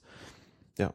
Also ich hätte Injowski da keine bewusste mhm. Abwehr unterstellt in dem Fall letztlich ist es für mich ein Grenzfall, von dem ich, wie gesagt, denke, dass es Argumente für beide Seiten gibt und vor allen Dingen, wo der Schiedsrichter dann auch keinen Vorwurf gemacht bekommen sollte, wenn er in die eine oder in die andere Richtung entscheidet, wenn er sagt. Weil er ja, weil er ja im Sinne für ja. den Stürmer entschieden hat. Weiß er nicht mal, ob er Zweifel gehabt hat, aber das, das ist halt so eine Situation, wo sich mal wieder zeigt, es ist eben nicht immer alles hundertprozentig eindeutig und kenne natürlich genug Leute, die gesagt haben, das ist doch niemals eine bewusste Handlung gewesen. Erzähl mir nicht, dass das ein deliberate gewesen ist auf Englisch, sondern das ist doch was völlig anderes. Ich hätte mal so pfeifen müssen. Aber wie gesagt, es ist auch interessanterweise laut Kicker ist es so gewesen, dass Lutz Wagner, DFB-Schiedsrichterlehrwart, im Stadion war und gegenüber dem Kicker offenbar geäußert habe, kein Abseits, während Herbert Fandel sagt Abseits. Wenn das so stimmt, wie es kolportiert wird von dieser Zeitung, waren sie sich quasi noch, unter, noch nicht mal untereinander einig in der Schiedsrichter-Funktionärsriege des DFB. Auch interessant. Auch interessant. Und als ich die Kolumne für ntv.de geschrieben habe, habe ich auch ganz bewusst gesagt, ich bin froh, es nicht entscheiden, dass ich es nicht entscheiden musste und meine eben Argumente für beide Seiten zu finden, eben vielleicht ein bisschen mehr für den Schiedsrichter in dieser Situation. Die Kolumne von Colinas Erben jeden Montag bei ntv.de sei hier auch nochmal kurz erwähnt. Und wir haben hier wieder mal eine schöne Szene, wo wir dann vielleicht auch in der Folge dann irgendwann nochmal dran denken können. Da bei Injowski war es doch damals so mhm. und so. Merken wir uns auf jeden Fall. Und wir sind uns bewusst, dass es den Schiedsrichtern wieder deutlich schwieriger gemacht wurde mit dieser Regeländerung. Dann kommen wir noch zu einer weiteren Szene in dieser Partie. 85. Minute. Der Frankfurter Haris Seferovic ist mit einer Entscheidung des Schiedsrichterassistenten nicht einverstanden und zeigt ihm das, indem er mit seinen Händen eine imaginäre Brille vor seinen Augen formt. Kommt wieder so ein bisschen in Mode, diese Brille, ne? Wir hatten uns irgendwann mal gewundert, mhm. dass das wer gemacht hat. Du fandest es ganz süß, dass es jemand gemacht hat damals. Haben wir jetzt schon wieder öfter gesehen und Schiedsrichter Christian Dingert steht direkt daneben und zieht glatt rot. Ich höre schon die Rufe, hätte es da nicht mit ein bisschen Fingerspitzengefühl auch die gelbe Karte getan? Nein, hätte es nicht, denn laut den Regeln sind auch anstößige, beleidigende oder schmähende Gebärden, nicht nur Äußerungen, sondern auch Gebärden, ein Fall für einen Platzverweis. Also hier ist es eine schmähende, würde ich sagen. Ich würde das auch als Schmähung betrachten wollen, ganz genau. Und wenn jemand dem Schiedsrichterassistenten oder dem Schiedsrichter oder auch dem Gegenspieler den ausgestreckten Mittelfinger zeigt, ist es, glaube ich, weithin akzeptiert, das als obszöne und damit auch beleidigende Geste zu empfinden. Wenn jemand so eine Brille formt, ist es eine Form von Schmähung. Wir haben halt nicht hellrot und dunkelrot, wir haben nur rot. Insofern ist das ein Platzverweis gewesen. Sperre von einem Spiel, also die Mindestsperre. Ich finde es auch vollkommen angemessen, für so ein bisschen nicht mehr zu geben, aber auf dem Platz selbst bei so einer demonstrativen Aktion muss man schon in die Hosen beziehungsweise Brusttasche greifen, also da, wo die, früher war das mal einfacher, ne? hat man hinten reingegriffen, da wusste man, da sitzt die rote Karte. Haben wir schon mal gesagt, dass der Begriff Arschkarte genau daher kommt? Ja, haben wir schon gesagt. Haben wir schon mal gesagt. Wieso ist mein Wir haben- Gedächtnis so schlecht und deins wir, so gut? Wir haben aber, ja, ich bin ein bisschen jünger, aber wir haben, glaube ich, noch nicht gesagt, dass es diese, die, gibt's da keine Hosentaschen mehr oder was? Doch. Doch. Die Schiedsrichter können das entscheiden, wie sie es gerne wollen. Es gibt einfach immer mehr, die sich wohler damit fühlen, die rote Karte auch in der Brusttasche zu haben. Würde ich nie so machen. Ich finde alleine diesen demonstrativen, theatralischen Griff an die Gesäßtasche. Man muss das Spiel designen. Und das hat Allenfelder auch mal gesagt, zu einer roten Karte. Ich glaube, es ging gegen, ist nicht ganz falsch, gegen Bruno Petzai von Eintracht Frankfurt. Sollte ein, hernach einen Platzverweis erklären und hat dann die Situation nochmal geschildert und hat gesagt, da kann es nur eine Entscheidung geben. Da geht der Knopf auf und es erscheint rot. Woran du auch siehst, wie sich die, sind wir wieder ein bisschen in unserem eigentlichen Gefilden, Mode-Podcast. Da hat sich ein bisschen was geändert. Die Schiedsrichterhosen fingen hinten an mit einem Knopf. Du kannst dir vielleicht vorstellen, was das für ein Aufwand gewesen ist, so einen Knopf erstmal auffriemeln zu müssen. Also wirklich, also jetzt kein Druckknopf, sondern ein richtiger genau, Knopf gut, mit, dass du fragst. mit Loch. Wie bei so einem, wie bei einem Oberhemd. Richtig ein Knopf im Loch. Du musstest das auffriemeln. Ich glaube, meine erste Hose hatte sogar noch sowas. Da steckte dann die rote Karte drin. Und du kannst dir vielleicht vorstellen, wenn so ein Schiedsrichter rot zeigen wollte, der hat da erstmal gefriemelt und alles wusste, alle wussten schon, was kam. Das hat den unter Druck gesetzt, hat aber auch den theatralischen Moment natürlich nochmal verlängert. So, Gab schon ein schönes Raunen im Publikum. Der zeigt rot, guck. genau. War klar, der Knopf geht auf und es erscheint rot, wie Einfelder gesagt hat. Mir ist auch mal einer abgegangen dabei, das bleibt auch nicht aus. Ne? so ein Knopf fällt halt irgendwann auch mal ab. Dann haben Ach so, oh Gott, der Knopf ist dir abgegangen. Ja, Ich habe gerade gedacht, beim rote Karte zeigen ist dir eine abgegangen. Ich kenne total viele Kollegen, denen einer abgeht, wenn, Ah. wenn sie eine rote Karte Ei, zeigen. ei, ei. Und nicht bloß ein Knopf. ja, ich weiß nicht. Okay, weiter. Die nächste Generation waren dann Hosen mit Reißverschlüssen. Da hast du dann Zip gemacht Super und Idee. dann kam Rot. Ich habe auch mal ein hektisches Spiel gehabt, dann riss mir dieser Zip ab an dem, an dem, Klar. Ne? und dann bist du auch am Fummeln. Immer so ein bisschen weiter den Reißverschluss zu drücken, bis endlich die Tasche man, offen Man ist. kann ja auch keinen Spieler fragen, können Sie mir mal helfen? da gab's den Reißverschluss und als sich diese Schiedsrichtermode dann komplett änderte, weg von diesen Operhausen, da gab's dann, da hatten die Taschen hinten so einen, so einen Klettverschluss, so einen kleinen Klettverschluss. Und das ist heute noch so, das ist auch deutlich am einfachsten, muss man sagen, dafür. Aber jetzt haben wir nochmal so einen ganz kurzen Exkurs gemacht. Also, da geht der Knopf auf und es erscheint rot. So, wir waren aber, wir waren eigentlich bei, Bei was ganz Christian anderem. Wir waren Dingert. eigentlich bei Christian Dingert. Der hat die rote Karte gezeigt. Genau, so und hatte keine Alternative dazu. Das war wie gesagt eine Schmähung und dementsprechend Platzerweis. Fällig, wenn der Spieler das nicht ganz so auffällig gemacht hätte, also es wird Nee, man muss ja einfach sagen, Seferovic ist ja dumm in dem Fall, weil er diese Ja, Brille natürlich. zeigt. Er Ja. müsste, wäre er zum Assistenten hingerannt Mhm. Und hätte ihm einfach mal ein paar klare Worte gesagt, dann hätte der Assistent gesagt, komm, Ja. fort, dann wäre gar nichts Brauchst du eine passiert. Brille oder was? aber durch, Kein Ding. genau, Ja. aber durch diese blöde Geste, die halt jeder im Stadion sieht, bleibt Dingert keine andere Möglichkeit. Korrekt. Kommen wir zur Nachspielzeit. Riesenchance für Frankfurt zum 5 zu 5. Man mag's kaum aussprechen. 5 zu 5 hätte sein können. Stefan Eigner hatte diese Möglichkeit. Er ist ziemlich frei vor dem Tor und kommt dort auch zum Abschluss, während gleichzeitig Adam Chluschek von hinten das Standbein von Eigner trifft. Und da war das Geschrei natürlich groß, weil alle, vor allen Dingen Frankfurter, natürlich einen Elfmeter haben wollten. Wie hast du die Szene gesehen? Ich muss so ein bisschen widersprechen. Ich fand das Geschrei eben gar nicht so groß und ich glaube auch, dass das, dass diese Tatsache, dass das Geschrei nicht so groß war, dem Schiedsrichter den letzten Zweifel genommen hat, ich habe ich hab, ich hab im Blog G äh, die Ah, ein bisschen okay. Kommentare Mhm. gelesen und da hatte ich das Gefühl, da haben sich schon viele drüber aufgeregt, aber wahrscheinlich Ja. dann auch, weil sie die Fernsehbilder hatten. Im Stadion hatte ich auch nicht das Gefühl, da hast du wohl recht. Wir haben eigentlich eine ganz verrückte und komische Situation. Wirklich, also komisch ist, glaube ich, der richtige Begriff dafür. Der kann noch ausholen. Der kann im Grunde sogar noch unbedingt schießen. Das heißt, die Schussbewegung, die er macht, ist eigentlich noch nicht beeinträchtigt. Und in der Schussbewegung letztlich wird sein anderes Bein getroffen. Da sind im Grunde genommen alle Voraussetzungen für einen Strafstoß erfüllt. Es ist im Strafraum gewesen. Der Gegenspieler hat klar das Bein getroffen und sonst gar nichts. Jetzt kann man sich natürlich die Frage stellen, haben auch einige getan, hat das irgendwas mit Vorteil zu tun? Ja oder nein? Und da muss man sagen, also im Sinne der Vorteilsregel ist das sicherlich nicht gewesen. Man könnte jetzt theoretisch sagen, wenn der den quasi parallel hinten trifft und vorne kann er aber trotzdem noch schießen, dann hat ja keine Form von Beeinträchtigung stattgefunden, die elfmeterwürdig wäre. Da kann man ja noch sagen, gut, Er hat ja noch schießen können, entscheiden wir also einfach auf Vorteil. Wobei natürlich der größte Vorteil im Strafraum schlicht und ergreifend der ist, den du in Ruhe vom Punkt dann ausführen kannst. Insofern wäre das hier auch, glaube ich, nicht sinnvoll gewesen. Also da musst du schon ganz frei vor der Kiste stehen und am besten vom leeren Tor, damit man sagt, also komm, besser ist ein Elfmeter auch nicht. Also das hat mit Vorteil hier nichts zu tun gehabt. Ich kann es, es ist sehr unbefriedigend, leider nicht anders erklären, als zu sagen, es muss für den Schiedsrichter komisch ausgesehen haben. Er kriegt noch einen kontrollierten Schuss hin, hinten wird er irgendwie so ein bisschen getroffen und was noch dazu kommt, was diese, die komische Situation noch verstärkt, im Prinzip beschwert sich keiner drüber. Ne? Mhm. Nochmal, weil immer viele sagen, äh, muss man denn erst meckern, bevor man Elfmeter kriegt? Nein, natürlich nicht, aber das gesamte Setting für den Schiedsrichter muss ihm gesagt haben, da ist nichts gewesen. So der Eigner selber guckt auch nur ganz kurz und bleibt dann liegen und fordert aber auch gar nichts. Und auch die Mitspieler spielen alle weiter. Es gab, glaube ich, ein paar, die aufgestöhnt haben im Stadion. Aber du hast als Schiedsrichter in dieser komischen, etwas undurchschaubaren Situation hier getroffen, da noch Schuss das gesamte Setting weist dich als Schiedsrichter gar nicht darauf hin, dass hier irgendwas Verbotenes passiert. Also man muss ja sagen, egal wann du einen Elfmeter ja. gibst, du sollst dir ja 100% sicher ja. sein. Wenn es aber darum Klar. geht, dass hier das 5-5 in der Nachspielzeit ja. fällt, ja. dann musst du wirklich 100% ja.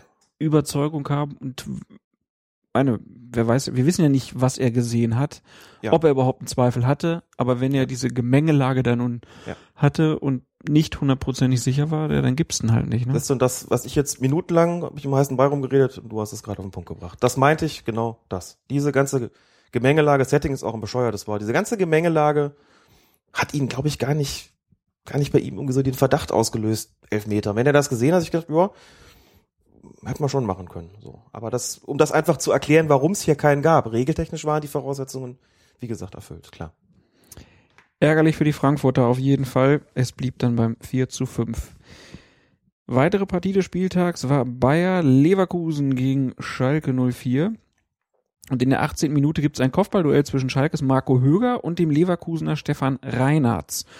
Höger trifft Reinhardt dabei mit dem Ellbogen im Gesicht und zwar so, dass Reinhardt sich einen Bruch der Augenhöhle zuzieht fällt jetzt leider natürlich monatelang aus. Schiedsrichter Manuel Grefe zeigt trotzdem nur die gelbe Karte. Und hier ist natürlich die Frage, anschließend an unsere letzte Folge von Colinas Erben, hat Höger hier seinen Arm tatsächlich nur als Werkzeug eingesetzt oder als Waffe?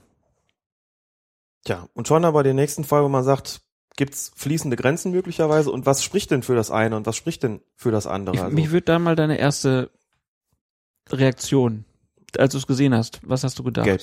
Gelb? Ja, gelb. Ich muss mich, glaube ich, musste mich selbst auch ein bisschen davon lösen, dass das Ding so eine üble Verletzungsfolge gehabt hat. wenn du siehst, der bleibt liegen, der blutet aus dem Auge, das sieht ganz, ganz schlimm aus. Ja. Man, man sah diesen Bruch auch. Also ich bin kein Mediziner natürlich, aber man sah, da ist, stimmt irgendwas, aber so gar nicht. Hm. Da war meine nächste Reaktion, wie ist das denn passiert? Das sah doch gar nicht so schlimm aus. Also für mich sah das nicht so schlimm aus. Höger guckt auf den Ball, es ist definitiv nicht so gewesen, dass der vorher nochmal nach hinten geguckt hat und gecheckt hat, irgendein Gegenspieler in der Nähe, dem ich den Ellenbogen ins Gesicht hauen kann, sondern der geht dahin und breitet dann seine Arme aus zum Sprung. Muss man dazu sagen, wenn dann einer kommt und der getroffen wird, ist das schon problematisch natürlich, ne? Weil die Bewegung, die er gemacht hat, auch nicht nur dazu da war, um jetzt hochzusteigen zum Ball. Aber das, die, der Blick war, wenn ich das richtig gesehen habe, wirklich nur auf den Ball gerichtet. Aber ist das entscheidend? Das ist mitentscheidend auf jeden Fall. Das ist deshalb mitentscheidend. Aber er macht, so, er, aber er, er kriegt ja mit, dass der Gegenspieler kommt, oder nicht? Das müsste man wohl vermuten, weil er ja auch was sowas wie einen Augenwinkel hat und sehen muss, da kommt möglicherweise. Also dem einer. ist klar, das ist ein Zweikampf. Ja. Und in dem Moment nimmt er, um sich Platz mhm. zu schaffen, es ist ja. immer noch nicht klar, als Werkzeug und als Waffe, aber halt schon mit einer Wucht dann mhm. den Ellbogen raus. Ich will ihm gar keine Absicht unterstellen, ne? Darum mhm. geht's ja, glaube ich, nicht darum geht's schon auch bei der Frage Werkzeug oder Waffe. Also ich eier deswegen so ein bisschen rum, weil mir diese Verletzungsfolge an der ganzen Geschichte für die Argumentation nicht passt. Wenn du das siehst, kannst du natürlich sagen, einer, der so eine Verletzung von, äh, der so eine Verletzung erlitten hat, der muss richtig übel getroffen worden sein und dann kann man eigentlich nur davon reden, dass der Ellenbogen oder der Unterarm hier als Waffe eingesetzt worden ist, mit Werkzeug richtet man nicht so einen Schaden an. Das Bild ist jetzt etwas schief. Auch mit Werkzeug ja. kann man, wenn man ungeschickt ist, sich Verletzungen Klar. oder anderen zuziehen. Von daher, aber es ist halt, es ist halt, es ist natürlich die mhm. Frage, ist die Wucht, mit der, also klar, du kannst auch mit wenig Wucht unglücklich das Auge wahrscheinlich verletzen, aber es sieht in dem Fall wirklich so aus, als ob die Bewegung sehr kraftvoll ist. Fand ich persönlich in der Realgeschwindigkeit eigentlich nicht. Ich fand nicht sonderlich viel Dynamik in der gesamten mhm. Aktion. Mhm. Da ist jetzt keiner herangeflogen gekommen, wo man jetzt sagen könnte, das intensiviert nochmal die Bewegung. Deswegen fand ich auch in der Realgeschwindigkeit dass die Situation weniger dynamisch als schon eher statisch. Hab mich deswegen gewundert und dann kommt um mein, ich habe behauptet, es ist ein schiefes Bild, aber letztlich ist deins doch besser. Sag, man kann mit einer, was hast du gesagt, mit dem Werkzeug auch sich ungeschickt anstellen. Vielleicht ging es so ein bisschen in die Richtung. Vielleicht hat er sich mit seinem Werkzeug wirklich ungeschickt angestellt. In der ganzen Situation, ich habe es mir ein paar Mal angeguckt, habe ich nicht wirklich das, den Eindruck gehabt, dass der Ellbogen hier als Waffe eingesetzt worden mhm. ist. Er, er wollte es nicht. Ähm, da ist eine Fahrlässigkeit dabei gewesen, eine Rücksichtslosigkeit. Fahrlässigkeit wäre noch nicht mal gelb, Rücksichtslosigkeit wäre gelb. Brutal von den Folgen sicher, von der Intention, vom ganzen Ablauf meine ich nein. Insofern kann ich mit der Entscheidung gelb leben. Kicker hat gesagt, sie hätten da rot haben wollen an der Stelle. Nur, wie gesagt, nochmal, mit die Verletzungsfolge an sich spielt eben im Fußball keine Rolle. Der Schiedsrichter muss entscheiden, natürlich. Ist ein Einsteigen, Klammer auf, potenziell, Klammer zu, gesundheitsgefährdend? Klar kann man jetzt sagen, Entschuldigung, wenn ich nach dem Pfiff sehe, dass der blutet, dann weiß ich, dass das gesundheitsgefährdend war. Das ist richtig. Er darf es natürlich offiziell nicht mit einbeziehen, muss entscheiden, war das eine direkte Folge davon oder war es eher unglücklich? Das ist ja nicht auszuschließen, dass, dass sowas passiert. Dann ist es eben kein Platzerweis. Es gibt ja auch Fouls, wo ein Spieler einfach, das war natürlich hier nicht der Fall, einfach blöd fällt und reißt sich das Band. Mhm. Da muss man auch sagen, ja, das ist jetzt eine mittelbare Folge des Fouls, aber keine unmittelbare. Also was, was stelle ich jetzt damit an? Deswegen bezieht man diese Verletzungsfolgen nicht mit ein. Also das ist sicher auf der Grenze gewesen, aber ich kann nachvollziehen, dass man hier sagt, eher ungeschickter Einsatz des Werkzeugs als Gebrauch der Waffe trotz der gravierenden Folgen für Reinhardt. Ja, war ja dann im Nachlauf äh, auch noch zu sehen, Marco Höger hat sich über Facebook mhm. noch entschuldigt bei äh, Stefan Reinhardt. Von daher, wie gesagt, aus meiner Sicht auch glaubwürdig, dass das keine Absicht war. Aber es ist halt äh, ja auch etwas, was wir ja schon auch seit längerer Zeit immer wieder in Diskussion haben, dass dieser Armeinsatz ja auch etwas ist, wo Schiedsrichter vermehrt drauf achten. Ja. Äh, und ja, wenn dann halt sowas passiert, dann weiß man auch, warum die da so drauf achten. Das ist richtig und ich würde nicht ausschließen, nachdem sie es den Bundesliga-Clubs vor der Saison auch nochmal eingeimpft haben, dass wir möglicherweise in der nächsten DFB-Schiedsrichterzeitung diesen Fall aufgedröselt bekommen. Und ich würde überhaupt nicht ausschließen, dass der Autor oder die Autoren dann in der Stelle auch sagen, wir haben es uns nochmal angeguckt und sind eigentlich der Meinung, das ist eine rote Karte. Ja. Also ich kann mit Gelb aus den genannten Gründen durchaus leben. Wenn Leute sagen, sorry, aber dafür muss es rot geben, stelle ich mich aber nicht hin und sage, dass ich das absurd finde. Das ja. zumindest nicht. Auf jeden Fall schwer zu entscheiden für Schiedsrichter Manuel Gräfe. Einfacher war für Gräfe, glaube ich, die Entscheidung in der 85. Minute. Schneller Angriff der Schalker über Jan Kirchhoff. Seitlich von hinten setzt der Leverkusener Tin Jedwai zu einer Grätsche an und trifft Kirchhoff am Sprunggelenk. Und Gräfe zeigt ziemlich deutlich die rote Karte, ohne groß zu zögern. Aus deiner Sicht eine korrekte Entscheidung? Alle Voraussetzungen erfüllt dynamischer Angriff, kein statischer, also richtig dynamischer Angriff. Tempo dabei bei Jedwai, der kommt seitlich von hinten, der kommt eigentlich auch mit der offenen Sohle und landet damit auf dem Sprunggelenk von Kirchhoff. Das heißt, hier gibt es gleich mehrere Kriterien für brutales Spiel. Mhm.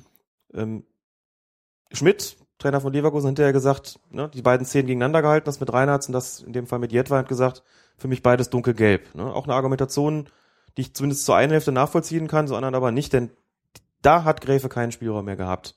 Ne? Wie gesagt, seitlich von hinten offene Sohle, hohe Dynamik. Da kommt alles zusammen, wo man dann sagt, das ist klassisch brutales Spiel. Auch ja. wenn die Folge für Kirchhoff weniger schlimm gewesen ist. Ja, und er hat halt auch in der Situation, also da spielt aus meiner Sicht dann ja auch immer so ein bisschen Absicht mit rein. Also ja. der, der Ball ist ja auch nicht jetzt. Der Ball ist weg. Das habe ich noch vergessen. Nähe, ne? Nein. Also. Das kommt noch entscheidend dazu. Der Ball ja. ist in dem Moment auch nicht mehr spielbar für ihn. Ja. Als der angesetzt hat, mag das noch der Fall gewesen sein, aber Entschuldigung, bei einem dynamischen Angriff muss ich immer damit rechnen, dass, wenn ich lande, der Ball schon nicht mehr da ist. Klar. Und ich denke, das hat er hier auf jeden Fall in Kauf genommen. Für mich eine klare rote Karte. Wir hatten dann aber auch noch ein paar Anmerkungen zu dem gefaulten Spieler, zu Jan Kirchhoff. Unser Hörer GoPets hat, hat uns zum Beispiel geschrieben, nach dem Foul windet Kirchhoff sich auf dem Boden, als ob er kurz vor dem Ableben stehen würde. Als er sieht, dass der Schiedsrichter rot für den Gegenspieler zieht, setzt von einer Sekunde auf die andere eine Spontanheilung ein und er steht auf und sagt dem Gegenspieler noch seine Meinung. Meiner Ansicht nach ist das eine bodenlose Frechheit. Tatsache ist, dass er durch das Simulieren von Schmerzen versucht, Einfluss auf den Schiedsrichter zu nehmen und ihn zu einer härteren persönlichen Strafe zu motivieren. Gibt das Regelwerk in diesem Fall eine Möglichkeit vor, dagegen vorzugehen, entweder für den Schiedsrichter direkt oder anschließend am grünen Tisch? Fangen wir erstmal hinten an. Am grünen Tisch nicht. Es gibt keine nachträglichen gelben Karten am grünen Tisch und damit ist die Frage, was das betrifft, glaube ich, schon beantwortet. Für den Schiedsrichter, wir haben ja schon mal darüber diskutiert, wie ist das, wenn ein Spieler ja eigentlich gefault wird, vielleicht kommen wir später, es gibt noch eine andere Hörerfrage dazu, der auch Querverbindung zieht zu anderen Sportarten, eigentlich gefault wird und dann aber doch sehr theatralisch zu Boden geht, kann man da nicht irgendwie. Ne? Und das geht ja so ein bisschen in diesen Bereich ja auch rein. Da haben wir schon mal gesagt, das ist theoretisch natürlich denkbar, aber eigentlich entscheidet man sich als Schiedsrichter besser, indem man sagt, entweder faul, beziehungsweise Tätlichkeit, was auch immer. Das ist, das steht im Zentrum und dann wird das Opfer der ganzen Angelegenheit, unabhängig davon, wie übertrieben es vielleicht die entsprechenden Folgen dargestellt hat, nicht auch noch bestraft. Kommen wir vielleicht später noch nochmal drauf. Aber in diesem konkreten Fall, und es gab sehr viele Einwände auch über Twitter oder sehr viele Anmerkungen zu dem Verhalten von Kirchhoff. Ich mach mal was Unpopuläres und verteidige ihn mal. Unser Hörer Go Perz hat hier gesagt, Simulieren von Schmerzen. Woher weiß er das? Ich kann das nicht behaupten. Also muss nochmal dazu sagen, die Aktion war seitlich von hinten mit großem Tempo und offener Sohle direkt aufs Sprunggelenk. Das tut weh oder das kann zumindest weh tun. Dann fällt der Kirchhoff, bleibt da erstmal liegen, dann kommt Rot, dann springt er auf und geht dann nochmal hin. Meine erste Reaktion war, es ist jetzt ein etwas gewagter vielleicht, Vergleich vielleicht, aber trotzdem mein erster, meine erste Reaktion war, das ist so ein bisschen wie beim Autounfall, wo das Adrenalin der plötzlich in den Kopf schießt und du machst Dinge, zu denen du körperlich eigentlich gar nicht mehr in der Lage sein dürftest. Ne? Fahren wir mal ein paar Nummern runter, aber das könnte hier der Fall gewesen sein. Ein ganz wesentlicher Punkt, es stand zu der Zeit, hat Leverkusen geführt. Das heißt, hier besteht auch für den Spieler überhaupt keine Veranlassung, also Zeit zu schinden mal sowieso nicht. Klar, der könnte vielleicht eine Karte herausfordern wollen für seinen Gegenspieler, aber Gräfe hat auch schnell gezogen und dann ist Kirchhoff nochmal aufgesprungen und hat sich über die ganze Geschichte beklagt. Also Simulieren von Schmerzen, das sagt sich hier so leicht. Als Schiedsrichter auf dem Platz, noch vor ausverkauftem Haus und in so einem hektischen, engen Spiel, als Schiedsrichter in so einem Spiel und nach so einem Foul zu unterstellen, der simuliert Schmerzen, das ist gewagt. Das würde ich mir nicht anmaßen wollen, das zu beurteilen, vor allem wenn ich gesehen habe, wie der dem vor auf dem Sprunggelenk gelandet ist.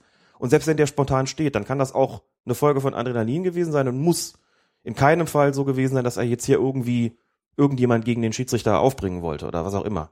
Oder den Schiedsrichter gegen äh, den Gegenspieler aufbringen wollte oder was auch immer. Also das halte ich für eine gewagte Unterstellung.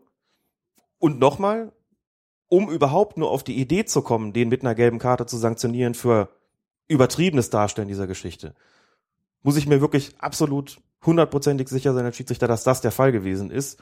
Und nach so einer Aktion, wo er so auf den Knochen gekriegt hat, habe ich das mit absoluter Sicherheit nicht. Den kann ich mir vielleicht hinterher kaufen und kann den fragen, hören Sie mal, Herr Kirchhoff, war das wirklich nötig, da so ein Gewesen noch draus zu machen? Aber mit mehr würde ich aus so einer Situation ehrlich gesagt nicht rausgehen. Ich würde zu dem, was du gesagt hast, noch ein bisschen die Krankengeschichte von Jan Kirchhoff mhm. dazu packen. Mhm.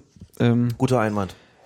Ich glaube, dass der halt, ne, du kriegst da so Ding ab und ich glaube, die normale Reaktion ist ja nun mal, manche werden sagen, leider würde mich da auch dazu zählen, dass alle Spieler, sobald sie getroffen werden, sinken sie da nieder, um ja. halt äh, irgendwas äh, zu zeigen, dass Schiedsrichter da auch, na klar wollen die Einfluss nehmen, ist ja logisch, aber ihm das jetzt hier noch äh, so anzukreiden, ich glaube, der hat wirklich Schiss gehabt, ja. dass ihm wieder was passiert ist.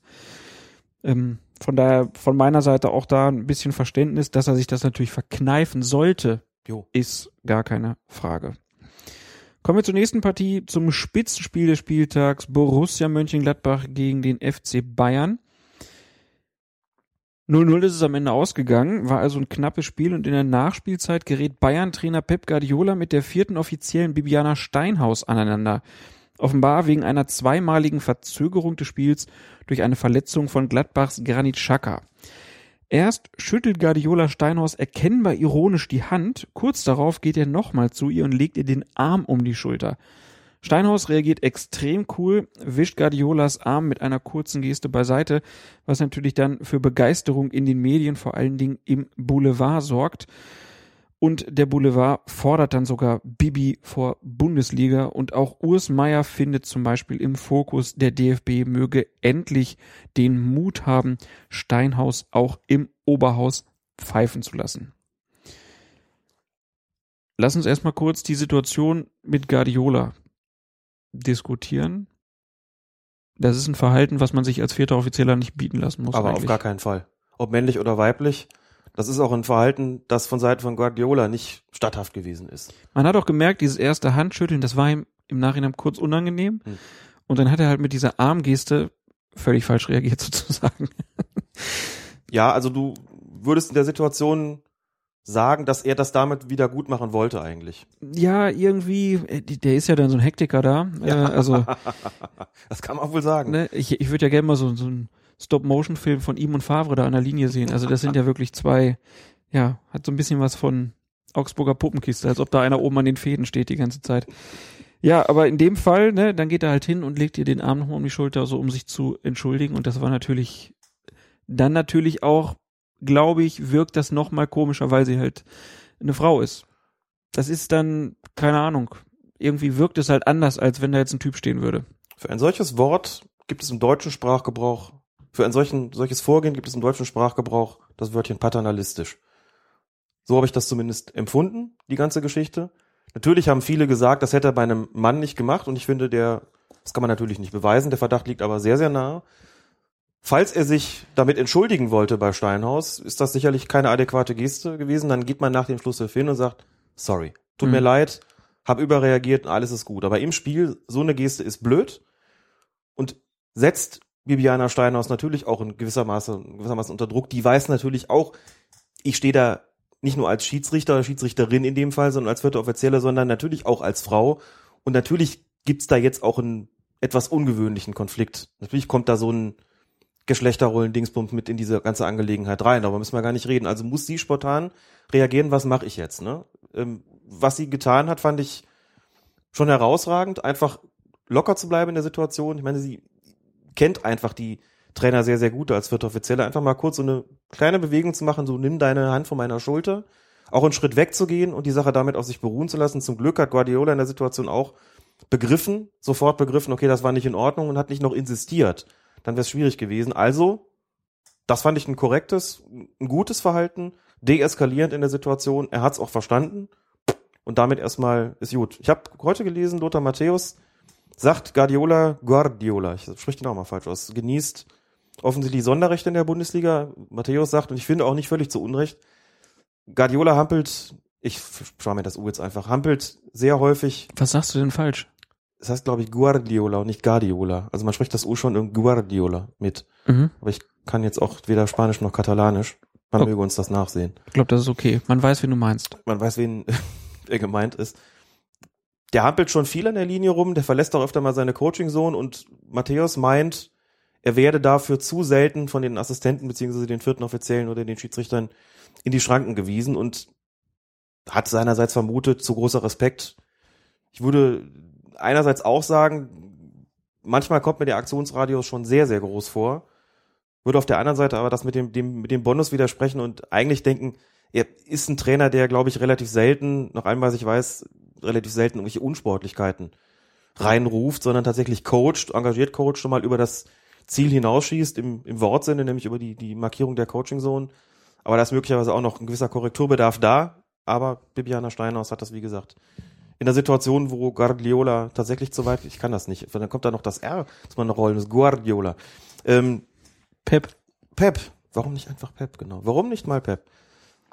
Hat in der Situation sich wirklich klasse verhalten. Und dann kommen wir zur Forderung. Tja. Bibi vor Bundesliga. Klingt so ein bisschen wie so eine kleine Hexe auf dem Besen. Nein, ist natürlich Blödsinn. Aber war klar, dass das kommt, ne? Ja, war abzusehen, glaube ich auch. Ich, So funktioniert der Boulevard. so funktioniert der Boulevard. Und kein Text. Mhm. Es geht überhaupt nicht um ihre. Klar hat sie das in der Situation super gemacht. Das hat aber nichts damit zu tun, wie sie auf dem Platz ist erstmal. Nein. Und keiner der Texte kommt ohne den Hinweis auf den Busenwischer von Niemeyer aus. Furchtbar, oder? Das hat mich so aufgeregt. Und die meisten kommen auch nicht ohne mal zu sagen, die schöne Schiedsrichterin, die schöne Ja. Polizistin. Es wird immer noch, das muss immer noch dazukommen. Einen habe ich mal gefragt über Twitter, was soll das eigentlich? Was hat das mit ihrer Leistung zu tun? Und wenn das nichts damit zu tun hat, warum steht es dann drin?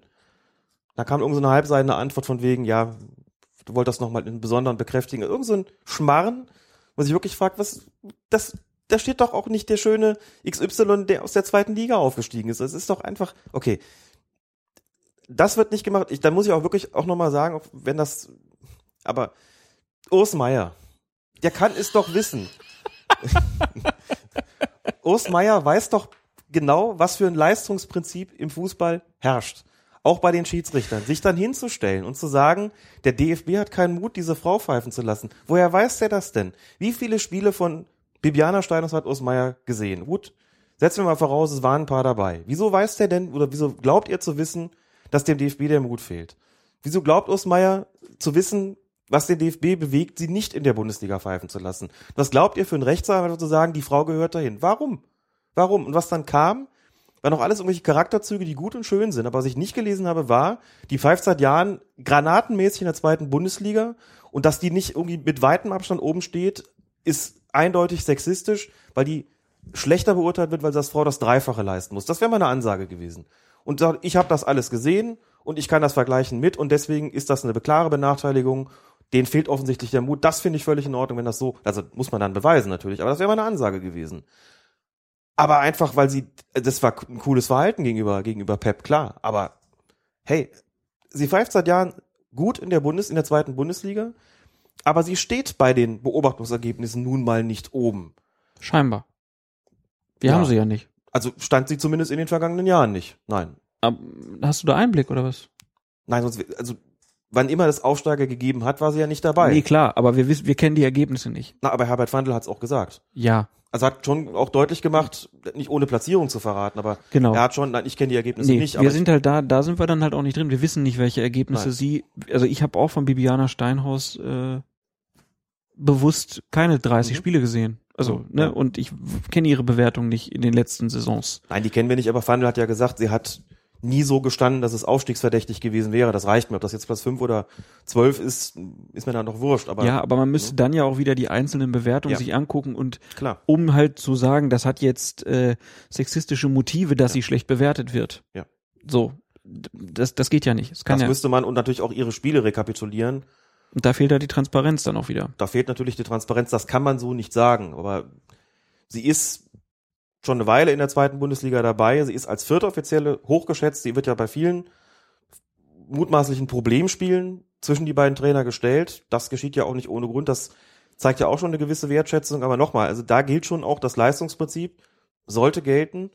Und deswegen ist es gut und schön. Also mir ist das ja auch lieber als das Gegenteil. Ne? Wenn, also wenn die, der Tenor wäre, eine Frau in der Bundesliga, in dem Männersport, vergesst es. Das fände ich blöd das Umgekehrte ist mir ja erstmal sympathischer, dass man sagt, warum eigentlich nicht? Ja. Das zeigt ja, dass es in dieser Hinsicht einen gewissen Fortschritt gegeben hat, auch wenn ich behaupten würde, das ist glaube ich nicht sonderlich gewagt, wenn es denn so weit käme, wäre der Boulevard doch ganz bestimmt der erste, der beim ersten Krummpfiff sagen würde, war vielleicht doch keine so gute Idee. Schön sein reicht halt Schön nicht. sein reicht halt nicht. Das würden wir dann nämlich zu lesen bekommen. So alleine deshalb regt es mich schon auf, dass es, ne, das kassiert dann auch den Fortschritt an der Stelle wieder und es gibt halt einen Punkt, da wird, da wird sich dann zeigen, was daraus wird.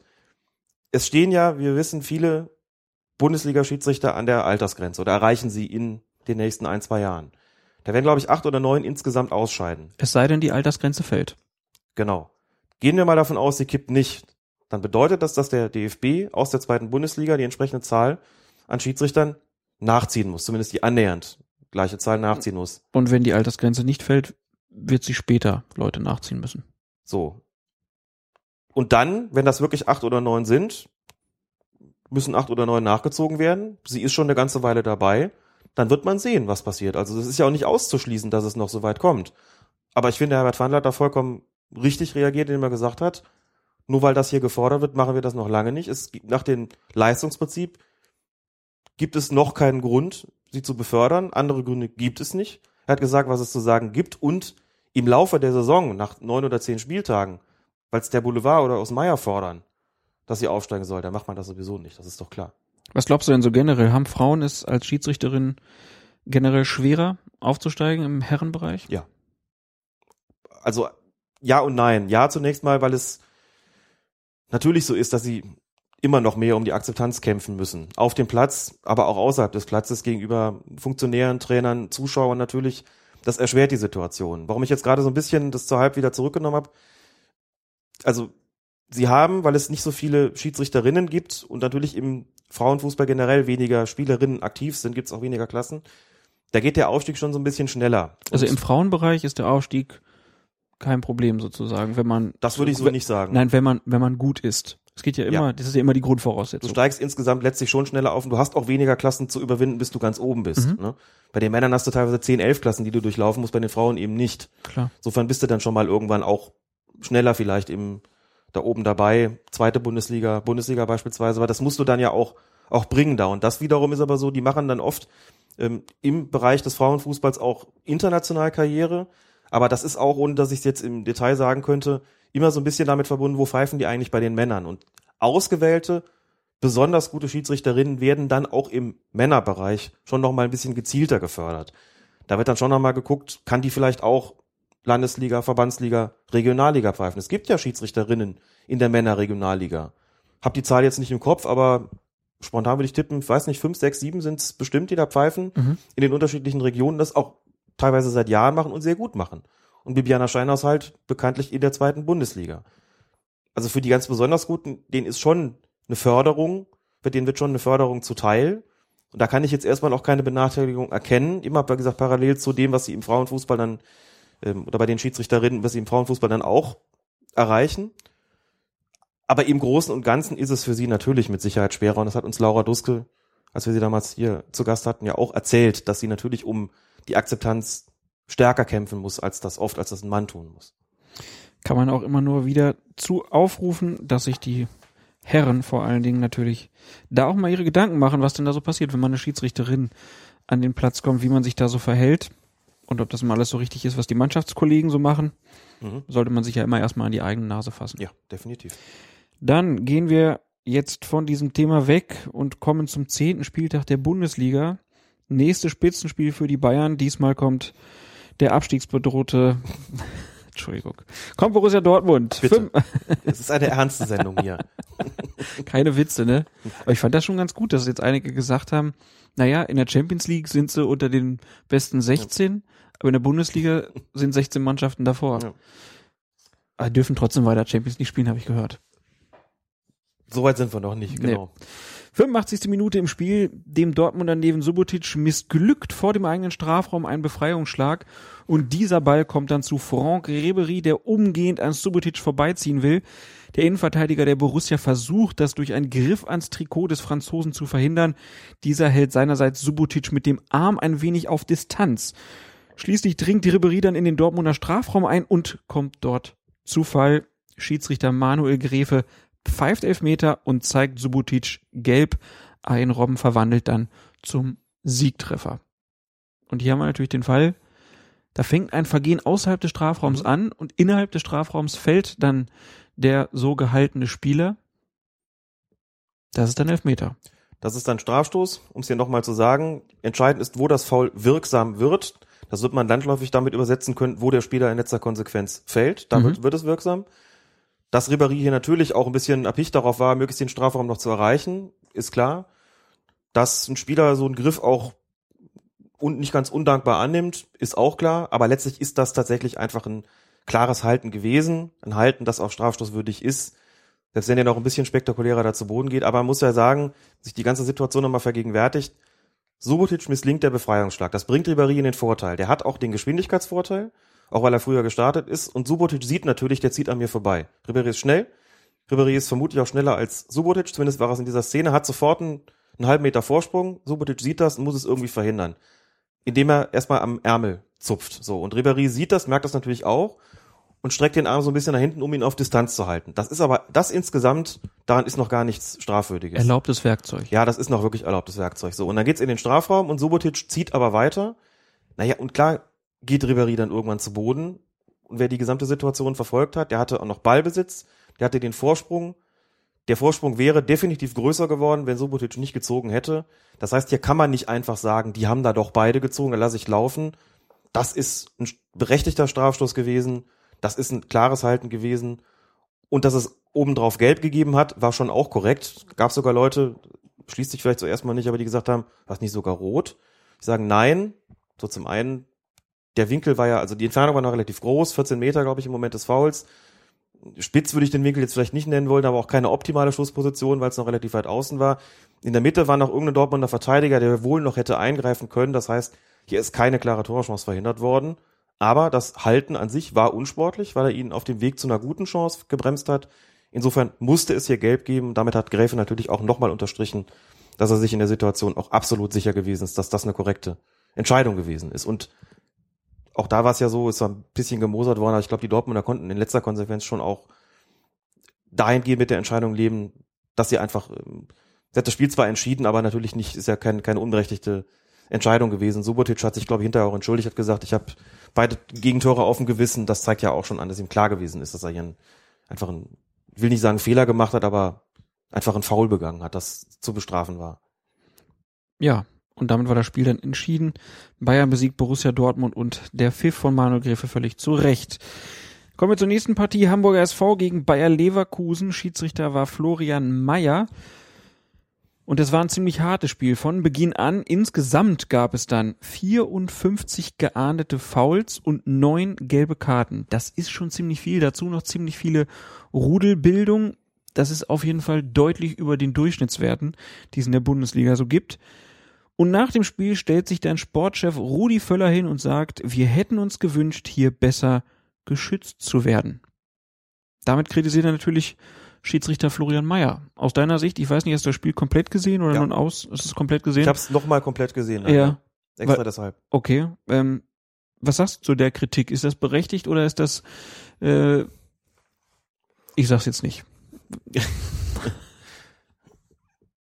ich schwankt so ein bisschen. wenn man sich nochmal komplett anguckt, und diesmal habe ich es da getan unter dem, ich habe es erst in der Konferenz gesehen, habe es mir dann anschließend nochmal die gesamten 90 Minuten angeschaut, habe einen ganz besonderen Blick auf die einzelnen Situationen gehabt, mich immer gefragt, was soll Meier eigentlich machen? Hätte er irgendwas anders machen können? Jetzt muss man dazu sagen, war ganz grundsätzlich, Meier ist seit Jahren bei den Wahlen zum beliebtesten Bundesliga-Schiedsrichter, also Wahlen der, der oder besten Schiedsrichter, die Wahlen, die unter den Spielern durchgeführt werden, ist er immer ganz vorne gewesen.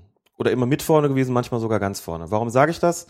Weil das zeigt, dass er eine große Akzeptanz bei den Spielern hat und man auch davon ausgehen kann, dass die Maßnahmen, die Florian Mayer ergreift, um ein Spiel zu leiten, grundsätzlich begrüßt werden. So, wenn so einer sich dann schwer tut in so einem Spiel, muss man sich die Frage stellen, woran hat's gelegen? Hat er einen schlechten Tag gehabt oder nicht? Und dann hat Florian Mayer eigentlich auf dieses Spiel sehr Florian Mayer mäßig reagiert sehr kommunikativ, wie es seine Art ist, viel mit den Spielern gesprochen, auch wirklich deutlich gemacht, mal mit beruhigenden Ansprachen, mal mit energischen Ermahnungen, kommt doch mal runter. Kann mich sogar an eine Situation erinnern in der ersten Halbzeit, wo die beiden Kapitäne zu sich gerufen hat und gesagt hat, Männer, hört mit der Scheiße auf.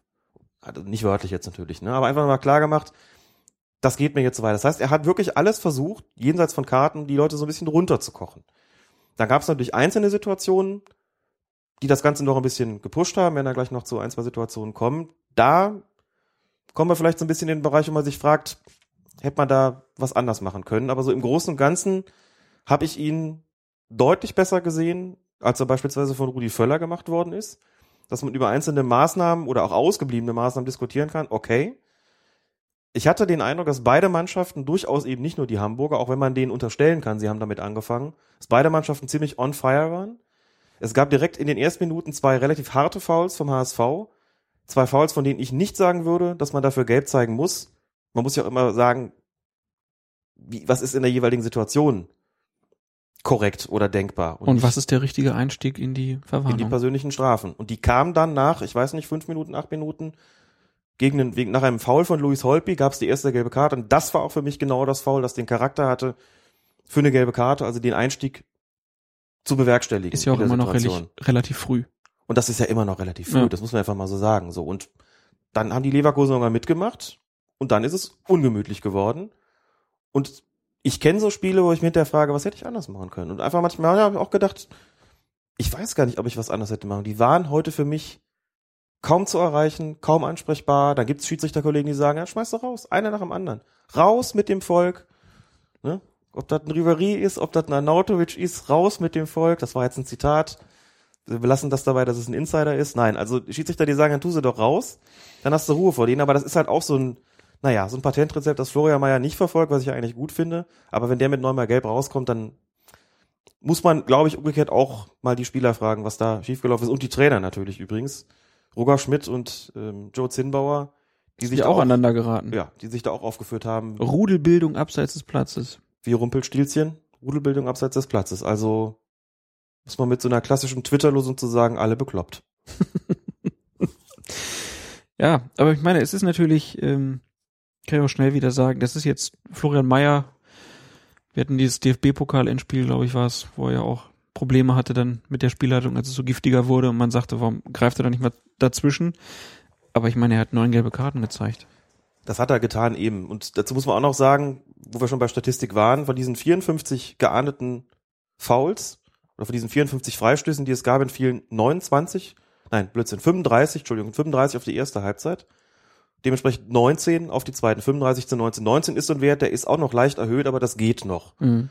Verwarnungen, sieben in der ersten Halbzeit, zwei in der zweiten Halbzeit. Das deutet schon an, das hat sich in der zweiten Halbzeit ein bisschen beruhigt. Ja. So, wir haben Hörer und Twitter-Mitleser gehabt, die gesagt haben, Van Berami, Donati, es gab auf jeden Fall Leute, die sich angeboten hätten für Gelb-Rot. Kann ich nachvollziehen. Wenn man sich die Situation nochmal anguckt, kann man aber auch sagen, puh, mache ich das jetzt? Auch so ein Spiel, wo man als Schiedsrichter hinterher möglicherweise sagt, hätte ich dann, ne, dann, also jetzt bin ich schlauer, hätte ich dann wäre vielleicht. Es gab eine Situation, die wir gleich zu sprechen kommen werden, da hätte ich mir allerdings in der Tat eine andere Entscheidung gewünscht. Aber man steckt halt nicht immer drin und wie gesagt, trotzdem ist es in der zweiten Halbzeit noch ruhiger gewesen. Also so verkehrt war das dann doch durchaus nicht, wie, wie Völler das äh, dargestellt hat, vor allem weil er seine eigenen Leute damit auch so ein bisschen aus der Verantwortung nimmt. Ne? Also es ist jetzt nicht so gewesen, dass von Leverkusener Seite aus nichts ausgegangen wäre. Selbst wenn die nur reagiert haben, es zwingt sie niemand dazu, da mitzumachen. Und irgendwer hatte auch ein Zitat unter äh, in den letzten Tagen rausgesucht von Völler. Ich glaube 2008 da hat er sich genau in die gegengesetzte Richtung geäußert, dass man so einen Schutz ja auf gar keinen Fall will. Also ich will nicht vom Fehler im Wende sprechen, tu's aber doch. Kommen wir in die 24. Minute, gucken uns jetzt also mal ein paar Szenen an. Beim erfolglosen Versuch einer Flanke aus dem Strafraum zu fausten, trifft Leverkusens Torhüter Bernd Leno statt des Balles den Hamburger Marcel Jansen. Florian Mayer lässt zunächst weiterspielen, entscheidet nach einem Hinweis seines besser postierten Assistenten dann aber doch auf Straf Strafstoß. Zunächst die Frage, richtige Entscheidung? Richtige Entscheidung. Sah zwar ein bisschen ulkig aus, ne? wenn Torwart rauskommt und gerne fausten will und dann den Ball verfehlt und den Gegenspieler trifft. Das ist so eine Situation, wo es auch oft weitergeht und eigentlich sich keiner großartig beschwert, wo Mhm. man eigentlich sagen muss, Entschuldigung, wenn der den Ball nicht trifft und trifft den anderen aber mit der Hand oder was auch immer, dann ist das halt ein Foul. Ja. Und das ist hier auch so gewesen. Also ich kann mir eine leise Kritik an Meier hier dann doch nicht äh, verkneifen. Das ist eigentlich eine Situation gewesen, die hätte er durchaus auch selber sehen können. Dadurch, dass es der Assistent erst ihm reinfunken musste, hat es ein bisschen gedauert. So, das ist dann suboptimal in dem Spiel, das eh schon hektisch läuft, weil es da natürlich auch darauf ankommt, klare Entscheidungen zu treffen, möglichst schnelle Entscheidungen zu treffen, was er ja grundsätzlich auch gemacht hat. Nur in der Situation, die letztlich natürlich auch spielentscheidend war, hat es gedauert und dann steigert sich die Unruhe natürlich so ein bisschen, wenn du erst bei dem Assistenten quatschen musst. Vor allen Dingen, weil das eigentlich nichts gewesen ist, was ihm hätte entgehen müssen. Der Assistent war besser postiert, aber Meier stand immer noch so, dass er selbst die Entscheidung auch hätte treffen können. Insofern vielleicht nicht so ganz geglückt, aber auf jeden Fall regeltechnisch gesehen eine richtige Entscheidung. Das ist natürlich das Allerwichtigste. Nächste Szene. Nach dem verwandelten Strafstoß zieht Raphael van der Vaart einen Schienbeinschoner aus dem Strumpf und hält ihn in die Höhe. Grund war, dass auf diesem Schoner der Name seines Sohnes verewigt ist und da kam dann die Frage auf, ist das eigentlich erlaubt? Also darf man so jubeln? Der Schiedsrichter hat da zumindest nichts aus, nichts einzuwenden gehabt gegen die Aktion. Ein paar Leute haben gefragt, ist ja jetzt auch letztlich nebensächlich, aber Ja, es Man ist, assozi- ist auch ein Nerd-Podcast hier. Ja, also beantworten wir die Frage. Nochmal kurz zur Erinnerung, wenn jemand sein Trikot anhebt, nicht über den Kopf zieht, jetzt ausdrücklich, und bringt ein darunter angezogenes T-Shirt zum Vorschein, in dem sich eine Parole befindet oder ein Spruch findet oder was auch immer, ein Gruß, dann gibt es dafür keine gelbe Karte, aber einen Eintrag im Spielbericht, denn es politische, religiöse, kommerzielle Botschaften und auch persönliche durchaus sind nicht zulässig, werden aber nicht mit einer gelben Karte geahndet, sondern nur mit einem Vermerk im Spielbericht. Weiteres entscheiden dann die Sportgerichtsinstanzen. Das wäre also analog hier vielleicht auch beim Schienenbeinschoner so, wenn da also draufsteht, ich weiß nicht, wie das Kind heißt, Jonas oder was. Jonas? Jonas, oder? I don't know, vielleicht. Giacomo oder so. Bestimmt irgendwas, irgendwas Verrücktes. Irgendwas Jason. Jason, genau. Oder Jaren Kane. Nee, so heißt das Kind von Mike Hanke. Ja. Ähm, das wäre vielleicht ein Eintrag für einen Spielbericht. Ob der geschehen ist, weiß ich nicht. Interessiert mich ehrlich gesagt nicht so sehr. Anders als das Trikot, das man nicht ausziehen darf, darf man sich den Schienbeinschoner aber schon rausholen und in die Höhe halten. Schuhe auch? Sofern er sich dann anschließend, anschließend dann wieder anzieht. Schuhe wäre auch möglich. Dürfte durchaus auch meinen Schuh ausziehen und ihn so Monty Python mäßig in die Höhe halten, so, dass mir dann alle folgen. Was das geht auch. Aber Hose ausziehen ist verboten. Ja, wenn es darum geht, dass es anstößig wird und anstößig, als anstößig gilt das Ausziehen des Trikots, und dann müssen wir bei einer Hose, glaube ich, erst recht nicht sprechen. Das wäre nicht statthaft. Ebenfalls nicht statthaft, wie wir wissen, das Aufsetzen von Masken und ähnlichem. Das hatten wir im Supercup-Finale vor der Saison. Aber ein Schienbeinschoner rauszuholen, auf dem der Name deines Sohnes oder deiner Tochter verewigt ist, das ist nicht strafbar, also kein Fall für eine gelbe Karte. Werden wir also in Zukunft öfter sehen. Dann gab es in der Nachspielzeit. Ach, was für ein Scheiß man kommen kann. Ja, oder? du. Auf den Schienbeinschoner, Junge. Ja, und dann halt auch. Also was reitet solche Leute? Erstmal das da einstecken zu lassen und dann sich vorher zu überlegen, das nehme ich beim Jubel und dann in der Szene auch noch dran zu denken, das zu ja. machen. Warum lässt er sich den nicht tätowieren? Ist das Kind so wenig wert, dass es nur für einen Namenszug auf dem Schienbeinschoner? es wird getreten, stell dir das vor. Würdest du das, du bist doch Vater, würdest du das wollen, dass dir jemand da, also was hat das für eine symbolische Wirkung? Das ist ein Strumpf zu holen. Der hat sie doch nicht alle. ich habe zum Glück ja. weder, weder Tattoo noch bestickten Schienbeinschoner. I knew it. Ich bin stolz auf dich. Danke, danke. Kommen wir zur Nachspielzeit der ersten Hälfte der Leverkusener Giulio Donati ist es da, der da vor der Hamburger Bank mit Anlauf Marcel Jansen ordentlich abgerätscht. Es kommt dann in der Folge zu Rudelbildung, ja fast äh, tumultartigen Szenen. Meyer beendet den Auflauf mit einigen gelben Karten und zwar für Donati und den Hamburger Dennis Diekmeyer. Ähm, in der Szene, das ist wahrscheinlich auch die, auf die du vorhin schon mal angesprochen hast, da kann man schon sagen, da ist Donati aber nochmal mit einem blauen Auge davongekommen. Da hätte es auch die rote Karte geben können. Das kann Oder man müssen. wohl sagen. Das kann man wohl sagen. Und sollen, was auch immer. Der läuft da mit 10, 12 Metern, kommt aus 10, 12 Metern angelaufen, mit hohem Tempo, hoher Dynamik, setzt zur Grätsche an.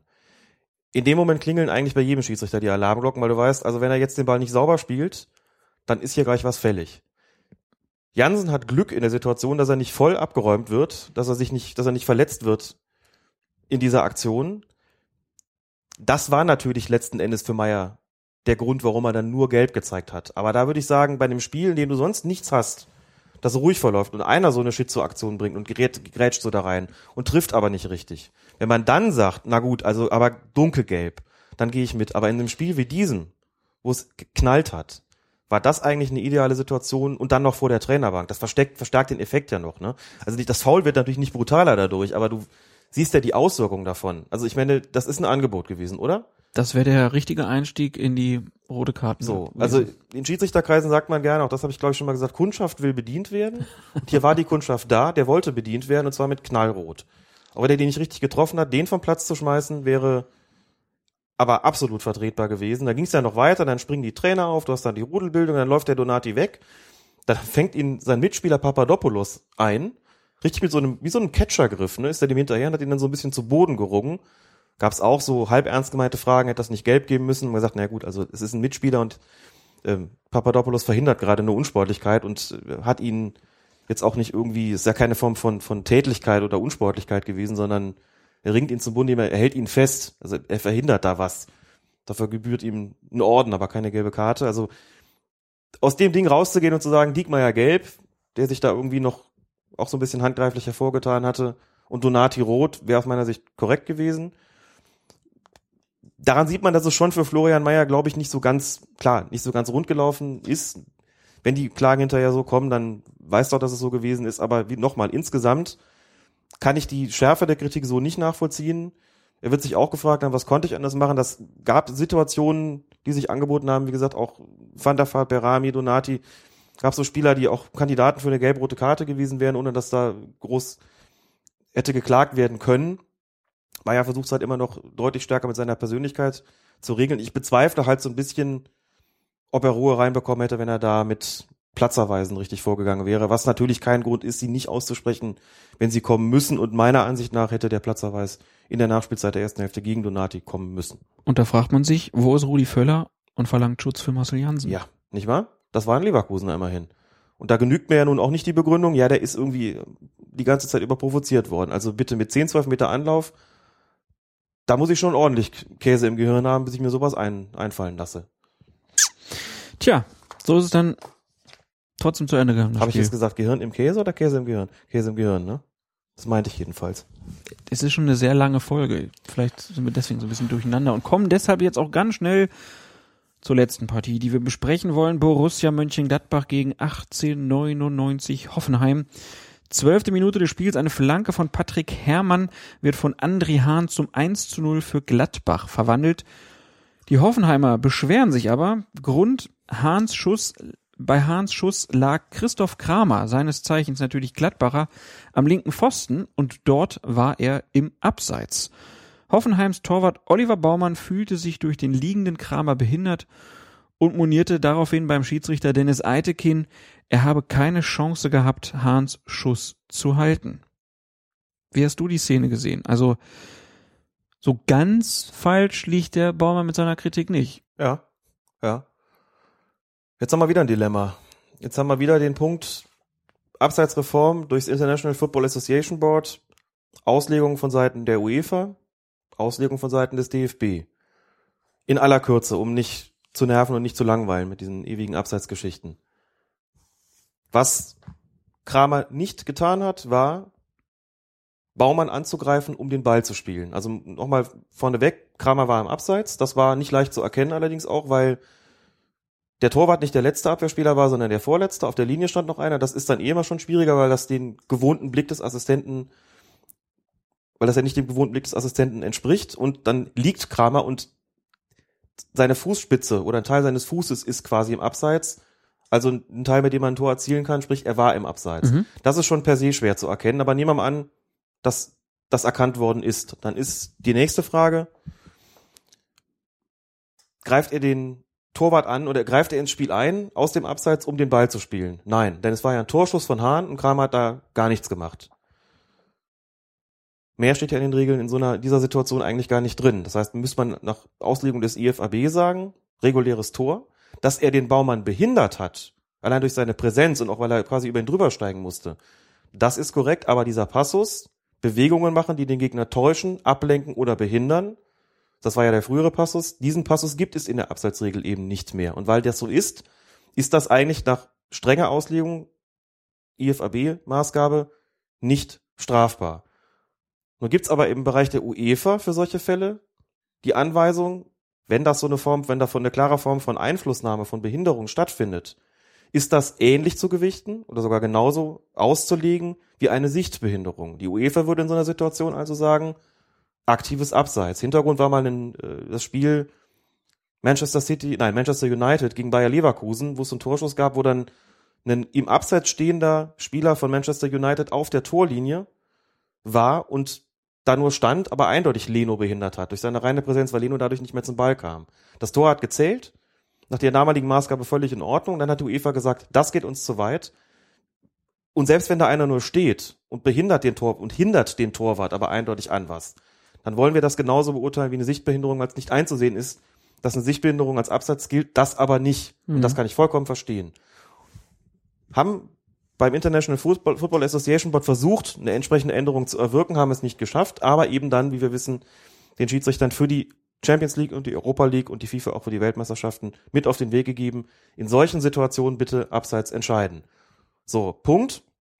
Die nationalen Verbände sind aber nicht daran gebunden, wie wir wissen. Die können nach ihrer eigenen Maßgabe pfeifen. Jetzt würde mich interessieren, wie sieht der DFB das? Sieht der DFB das so, dass sie sagen, der liegt da nur, der macht nichts und wenn da einer behindert wird, kein Problem. Es ist in den Regeln nun mal so, dass das nicht mehr strafbar der, der ist. Der tut doch nichts. Der tut doch nichts, der will ja bloß liegen, genau. Oder sieht der DFB das so, wie die UEFA, die sagt, wenn der dem im Weg steht und wenn der den daran hindert, den Torwart den Ball zu spielen, und sei es nur durch seine, durch das Herumliegen, weil der Torwart ihm dann ausweichen muss, oder daran gehindert wird, den Ball zu halten, effektiv, dann ist es aktives Abseits. Das weiß ich nicht, das werden wir sicher in Erfahrung bringen. Eine hochinteressante Szene. Eitekin hat überhaupt keine Proteste zugelassen, hat gesagt, nein, klares Ding. Ob das jetzt wegen der Auslegung war oder ob er in letzter Konsequenz gar nicht bemerkt hat, dass da Kramer abseits lag, das weiß ich nicht. Ja gut, aber abseits hätte ihm ja sonst der Assistent anzeigen müssen oder zumindest sagen müssen. Ja, richtig. Klar. Klar, da hätte ich jetzt auch eine Fehlerquelle legen können, aber du hast es gesagt, wir werden es beobachten. Das genau. ist wahrscheinlich was, was auch in der nächsten Schiedsrichterzeitung aufkommen könnte. Könnte ich mir vorstellen.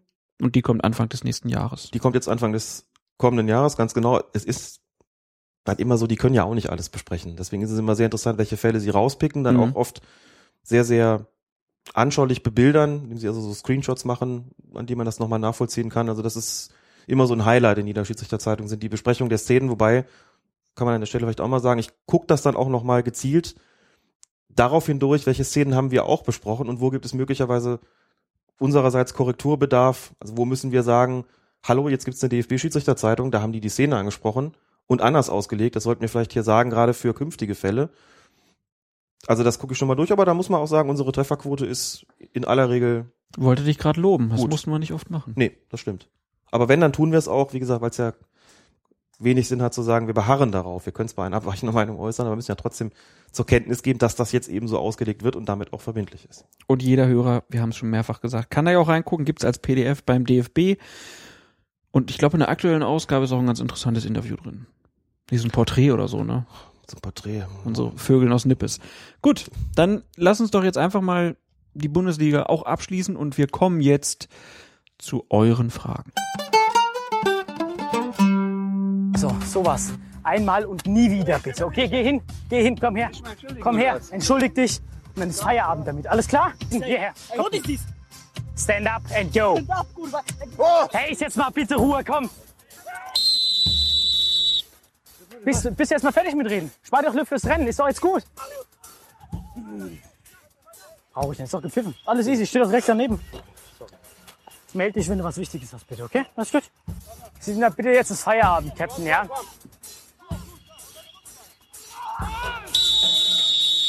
Ja, sieht ihn doch nicht. Trotzdem ist es nur. Ach, komm. Siebener, so langsam reicht's mir. Hey, das ist das allerletzte Mal. Entweder du bist ja, hey, ich rede, wenn du jetzt noch einmal was sagst, bitte. Hör gefälligst damit auf. Schienbeinschoner scheint ein großes Thema zu sein, auch auf Amateurfußballplätzen. Serdal Gregier bei Twitter als Gaviakula unterwegs hat uns geschrieben, bei uns hat jemand bei einer Grätsche seinen Schienbeinschoner verloren. Es gab indirekten Freistoß gegen uns, analog zum Spielen ohne Schuhe. War das korrekt? Nein, das war nicht korrekt. Da wird tatsächlich unterschieden. Wer den Schienbeinschoner verliert, darf durchaus weiterspielen, wird aber vom Schiedsrichter dann aufgefordert, spätestens in der nächsten Spielunterbrechung diesen Schoner wieder anzuziehen. Das ist also durchaus zulässig und wird nicht mit dem indirekten Freistoß bestraft. Die Tanja F. Schmidt 77 bei Twitter hat gefragt, trainieren Schiris eigentlich Regelfragen abseits von Änderungen durch Wiederholung oder ist das wie Fahrradfahren? Das sollte man unbedingt trainieren. Es gibt ja diese besagte DFB-Schiedsrichterzeitung, da ist immer ein Regeltest drin. Gibt im Netz auch ganz viele andere Regeltests und die sollte man auch regelmäßig ausfüllen. Da sollte man sich regelmäßig selbst einer Prüfung unterziehen, um zu gucken, wie firm man da noch ist. Also da ist tatsächlich auch die Wiederholung die Mutter der Weisheit. Das ist also nicht wie Fahrradfahren. Eher wie Vokabeln lernen. Das ist eher wie Vokabeln lernen, ganz genau. Du hast es dann schon drin. Und aber es ist trotzdem die ständige Übung macht das. Du sollst Man muss halt es einschleifen, ne? muss zum Beispiel sagen, muss es einschleifen, dass mir, ich werde ja auch immer mal wieder geprüft, so ein Schiedsrichterbeobachter dann beispielsweise, was die Regeltests betrifft. Meine Übung ist tatsächlich unser Podcast. durch die ganzen Fragen der Hörer, durch das regelmäßige Besprechen von Szenen, bleib ich da mit drin. Mach die Regeltests natürlich trotzdem. Können auch vielleicht mal ab und zu mal so Fragen stellen und mal Fragen online stellen, dass sich die Hörer und Leser mal selbst testen können. Die Katze, die Katze randaliert. also da sollte man schon dabei bleiben, ja. Dann kommen wir zur nächsten Frage. Sepp2, also der Sebastian bei Twitter fragt uns, warum ist die Spielfortsetzung Abstoß, wenn beim Strafstoß der falsche Spieler am Tor vorbeischießt? Dazu muss man sagen, dass der Schütze feststehen muss beim Strafstoß, klar identifiziert sein muss Ich muss also sagen, da steht die 5 und die 5 hat sich auch klar als Schütze zu erkennen gegeben. In der Regel wird es ja derjenige sein, der den Ball nimmt und auf den Punkt legt. Aber nehmen wir an, es wäre so, also ich gehe jetzt davon aus, die 5 schießt und da kommt aber die 7 angelaufen und schießt den Ball neben das Tor. Dann sagt man, naja gut, das war zwar der falsche Spieler, aber von ihrem Manöver sollen sie ja nichts haben, sollen nicht, nicht was davon haben, dass sie den falschen schicken. Und deshalb, wenn der Ball am Tor vorbeigeht, dann gibt's Abstoß. Wenn er den reinschießt, sieht die Sache natürlich anders aus. Das soll ich eigentlich schon verhindern, aber wenn's, wenn ich es laufen lasse der schießt ihn rein, dann gibt's natürlich eine Wiederholung. Dann gibt's eine Wiederholung. Ja, dann gibt's eine Wiederholung. Denn wenn alle davon ausgehen, die fünf schießt Mhm. und es schießt aber die sieben und schießt den rein, dann ist das regeltechnisch nicht in Ordnung, weil der Schütze nicht identifiziert ist. Nur wenn er vorbeischießt, sagt man, okay, selber schuld, Unsportlichkeit nicht wirksam geworden, Feierabend, Abschluss. Finn Klausen fragt, Einwurf aus falscher Position beim HSV Spiel gegen Leverkusen wird abgepfiffen. Einwurf für den Gegner. Hatte ich so noch nicht gesehen. Richtig? Selbstverständlich ist das richtig. Das wäre es gewesen, wenn das eine falsche Entscheidung im Bundesligaspiel gewesen wäre. Es ist schon bei Bundesligaspielen vorgekommen, dass Assistenten die Fahne oben hatten, weil der Ball aus einem Einwurf zu einem in, im Abseits stehenden Spieler gelangt ist. Das ist abseits bekanntlich aufgehoben. Aber zur Frage zurück. Ja, natürlich, wenn ein Einwurf falsch ausgeführt wird, sei es entweder, weil die Ausführung an sich nicht korrekt gewesen ist, oder weil er von der falschen Stelle aus, von der deutlich falschen Stelle aus, muss man sagen, auch da gibt es Spielräume, eingeworfen worden ist, bedeutet das automatisch Einwurf für den Gegner. Sascha hat uns via Facebook angeschrieben. Im Pokalspiel zwischen Hertha und Bielefeld gab es in der 32. Minute einen Freistoß für Bielefeld. Die Linie wurde gezogen, doch die Zwei-Mann-Mauer stand noch nicht. Diese rückte weiter nach links und stand nun neben dem Strich. Strafbar, wenn die nun die, wenn die nun die gedacht verlängerte Linie übertreten wird? Ich bin verwirrt. Erst recht, nachdem ich am Sonntag beim Spiel zwischen Wolfsburg und Mainz keinen Spray-Einsatz von Guido Winkmann sah, obwohl es Situationen gab, bei denen er hätte sprühen können. Der erste Spray-Verweigerer? Erstmal die Geschichte mit der gezogenen Linie, bei der dann die Mauer daneben steht. Ne? Jetzt haben wir den Grund, warum wir auch gesagt haben, erst stellen, dann sprühen. Nicht Mhm. umgekehrt. Hier war es ja mehr oder weniger so.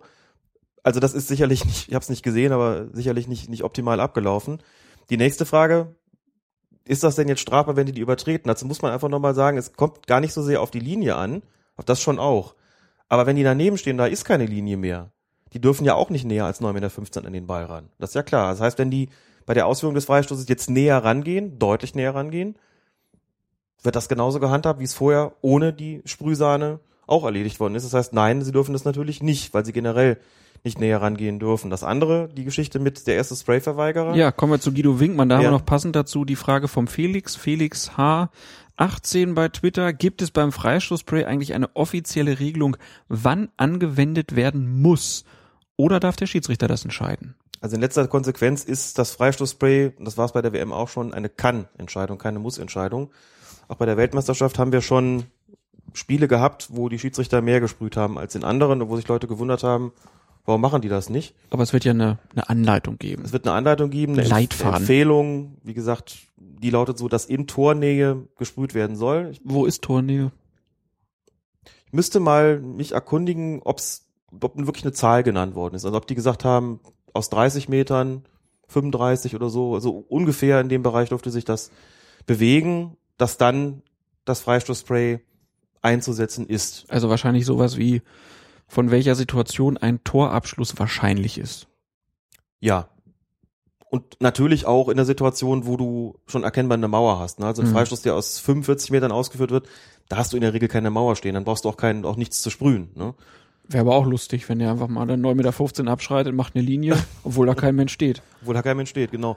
Und ähm, je näher du ans Tor kommst, desto größer ist natürlich die Wahrscheinlichkeit einer Mauerbildung. Also wird auch da natürlich dann das Freistoßspray eingesetzt.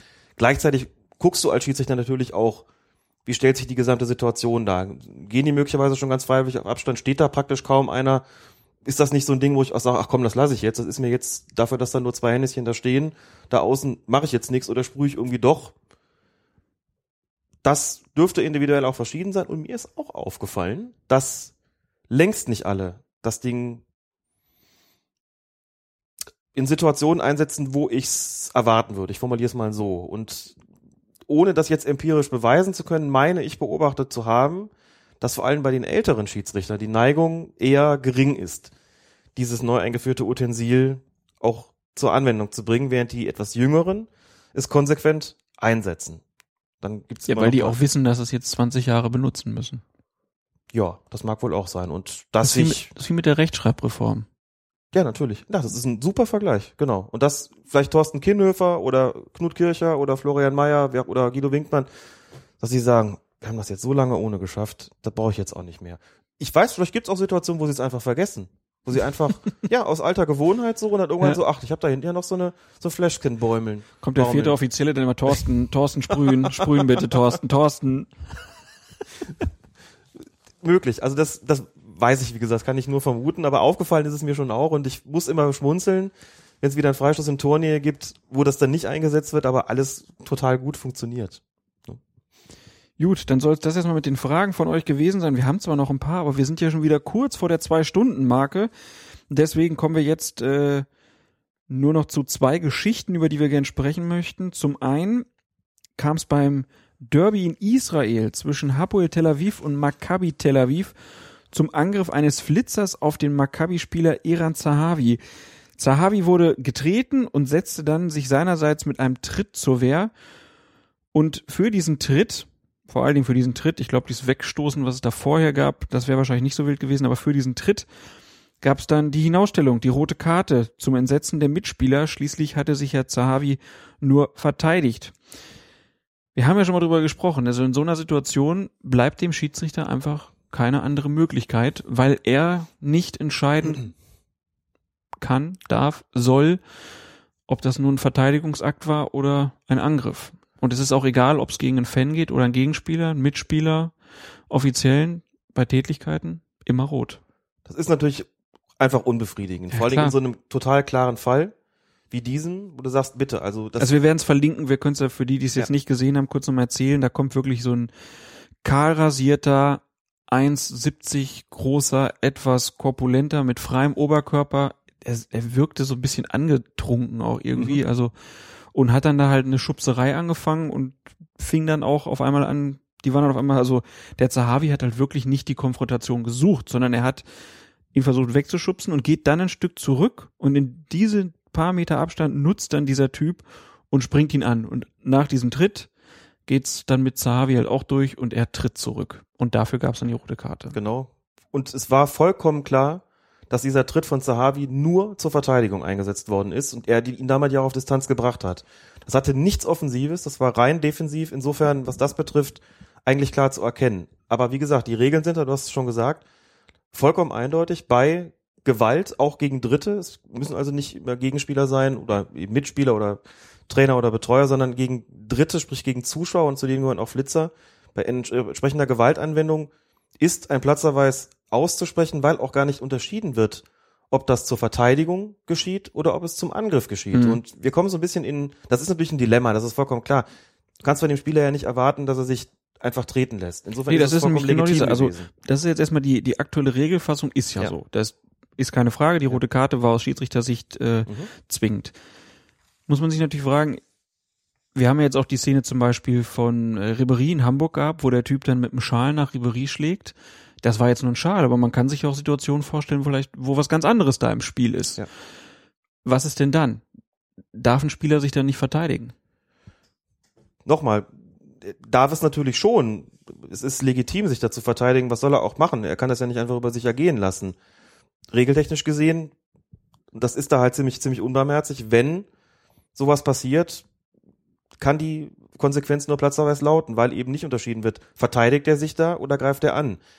Das hat auch insoweit einen Sinn, um es jetzt doch mal zumindest partiell zu verteidigen, diese Regelung, dass es schwierig sein dürfte, in manchen Fällen für einen Schiedsrichter zu unterscheiden, was ist eigentlich zu einer Verteidigung noch notwendig mhm. und was ist schon ein Angriff. Man könnte sich ja auf den Standpunkt stellen, den finde ich auch ganz sympathisch, zu sagen, wenn ein Angriff abgewehrt wird, wir können es sogar noch stärker eingrenzen, wenn ein Angriff Dritter abgewehrt ist, also womit dann keine Spieler gemeint sind, sondern einfach nicht am Spiel beteiligte Personen, können dann von mir aus auch Betreuer sein, wenn ein Angriff Dritter abgewehrt werden muss, ist das nicht mit einem Feldverweis zu ahnden.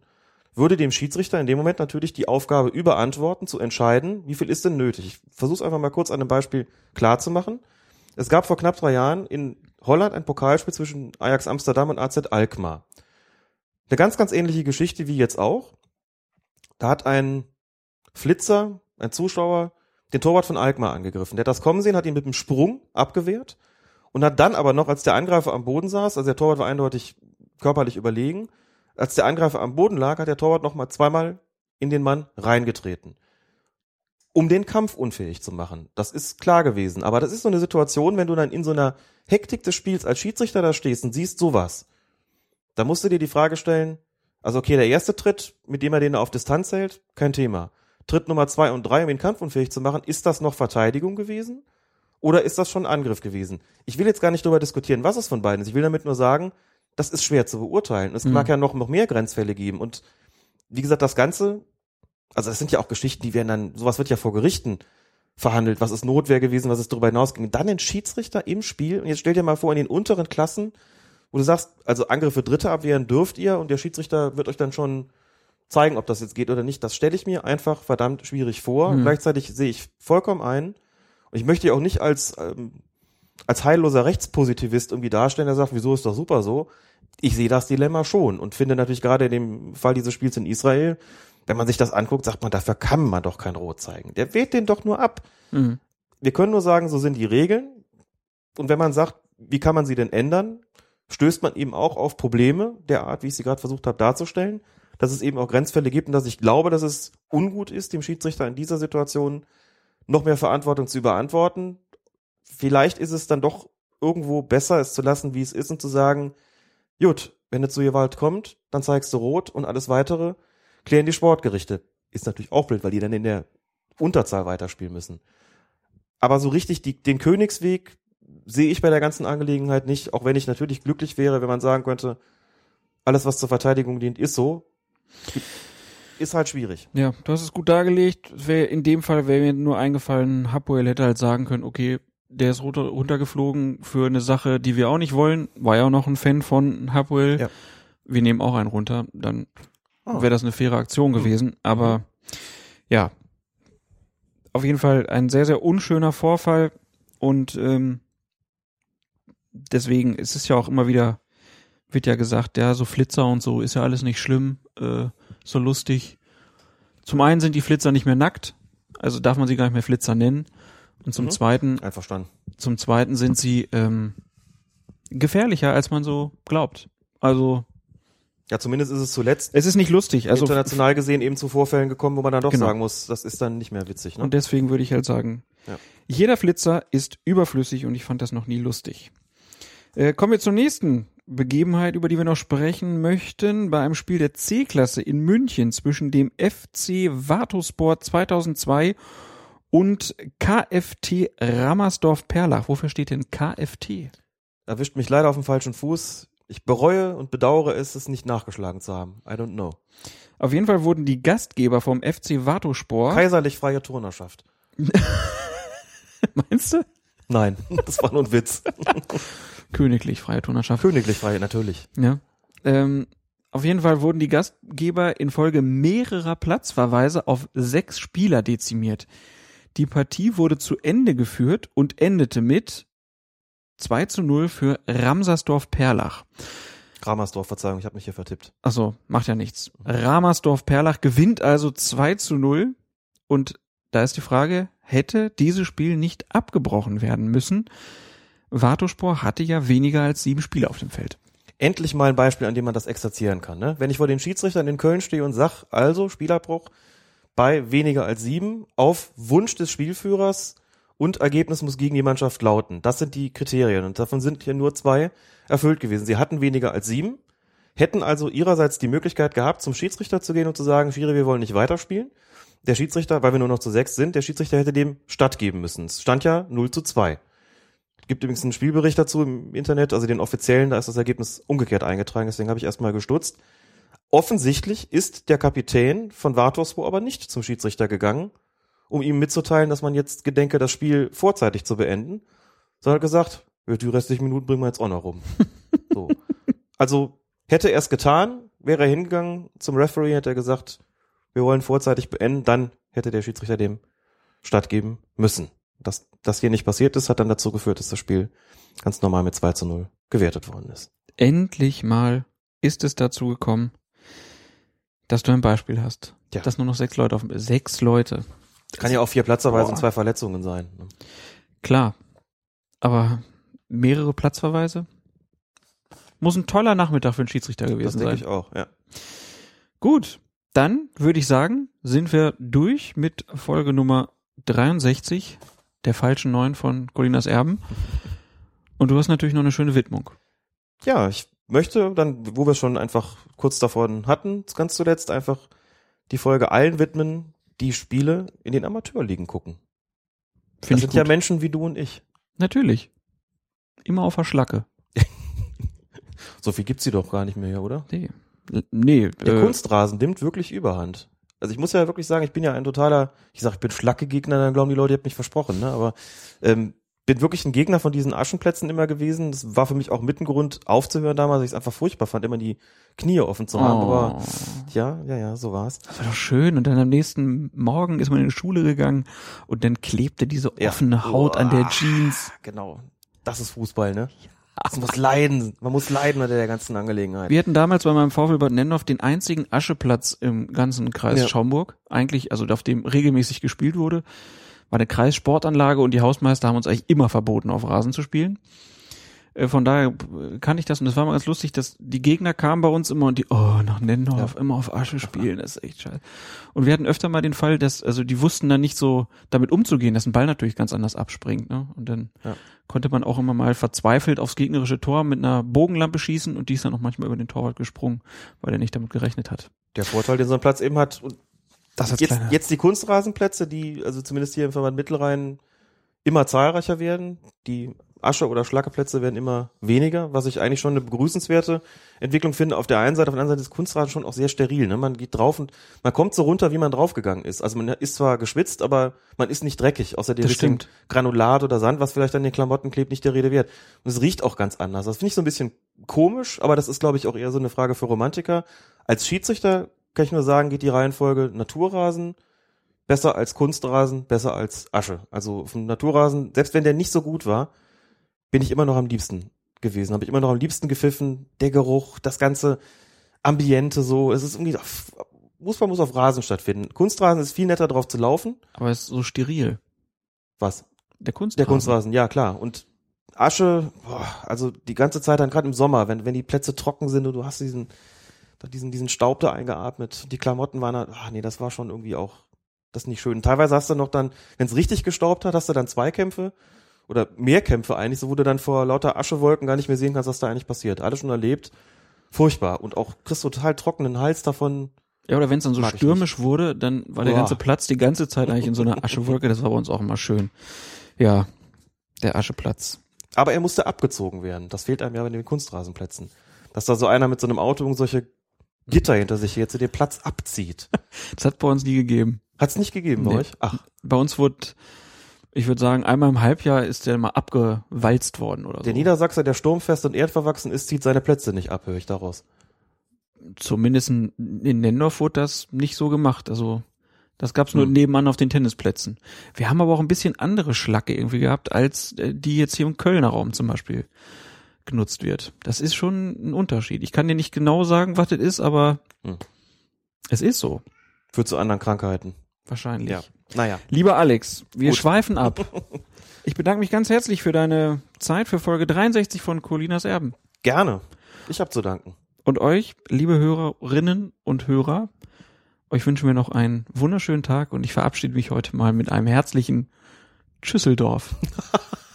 Um Gottes Willen. Tschüss. Ribery im Strafraum fällt. Elfmeter, Elfmeter für die Bayern, Elfmeter. Weidenfeller in der Hocke. Robben läuft an, schießt Tor für die Bayern. Links unten, Weidenfeller war im falschen Eck. 2-1. Vielleicht tut den Jungs der Mittagsschlaf gut. Stellen Antrag, spielen nur noch Abend. Ja, ja, ja. Also ist okay, ja. ja. Ich glaube, da sind wir wahrscheinlich alle sogar irgendwie einer Meinung, außer irgendjemand bei der FIFA, der gerade seinen 78. Geburtstag feiert und nebendran der 80-Jährige. Die lassen dann den 76-Jährigen nicht ins Komitee, weil der zu jung ist. Also, Keep calm okay, and listen to Colinas Erben.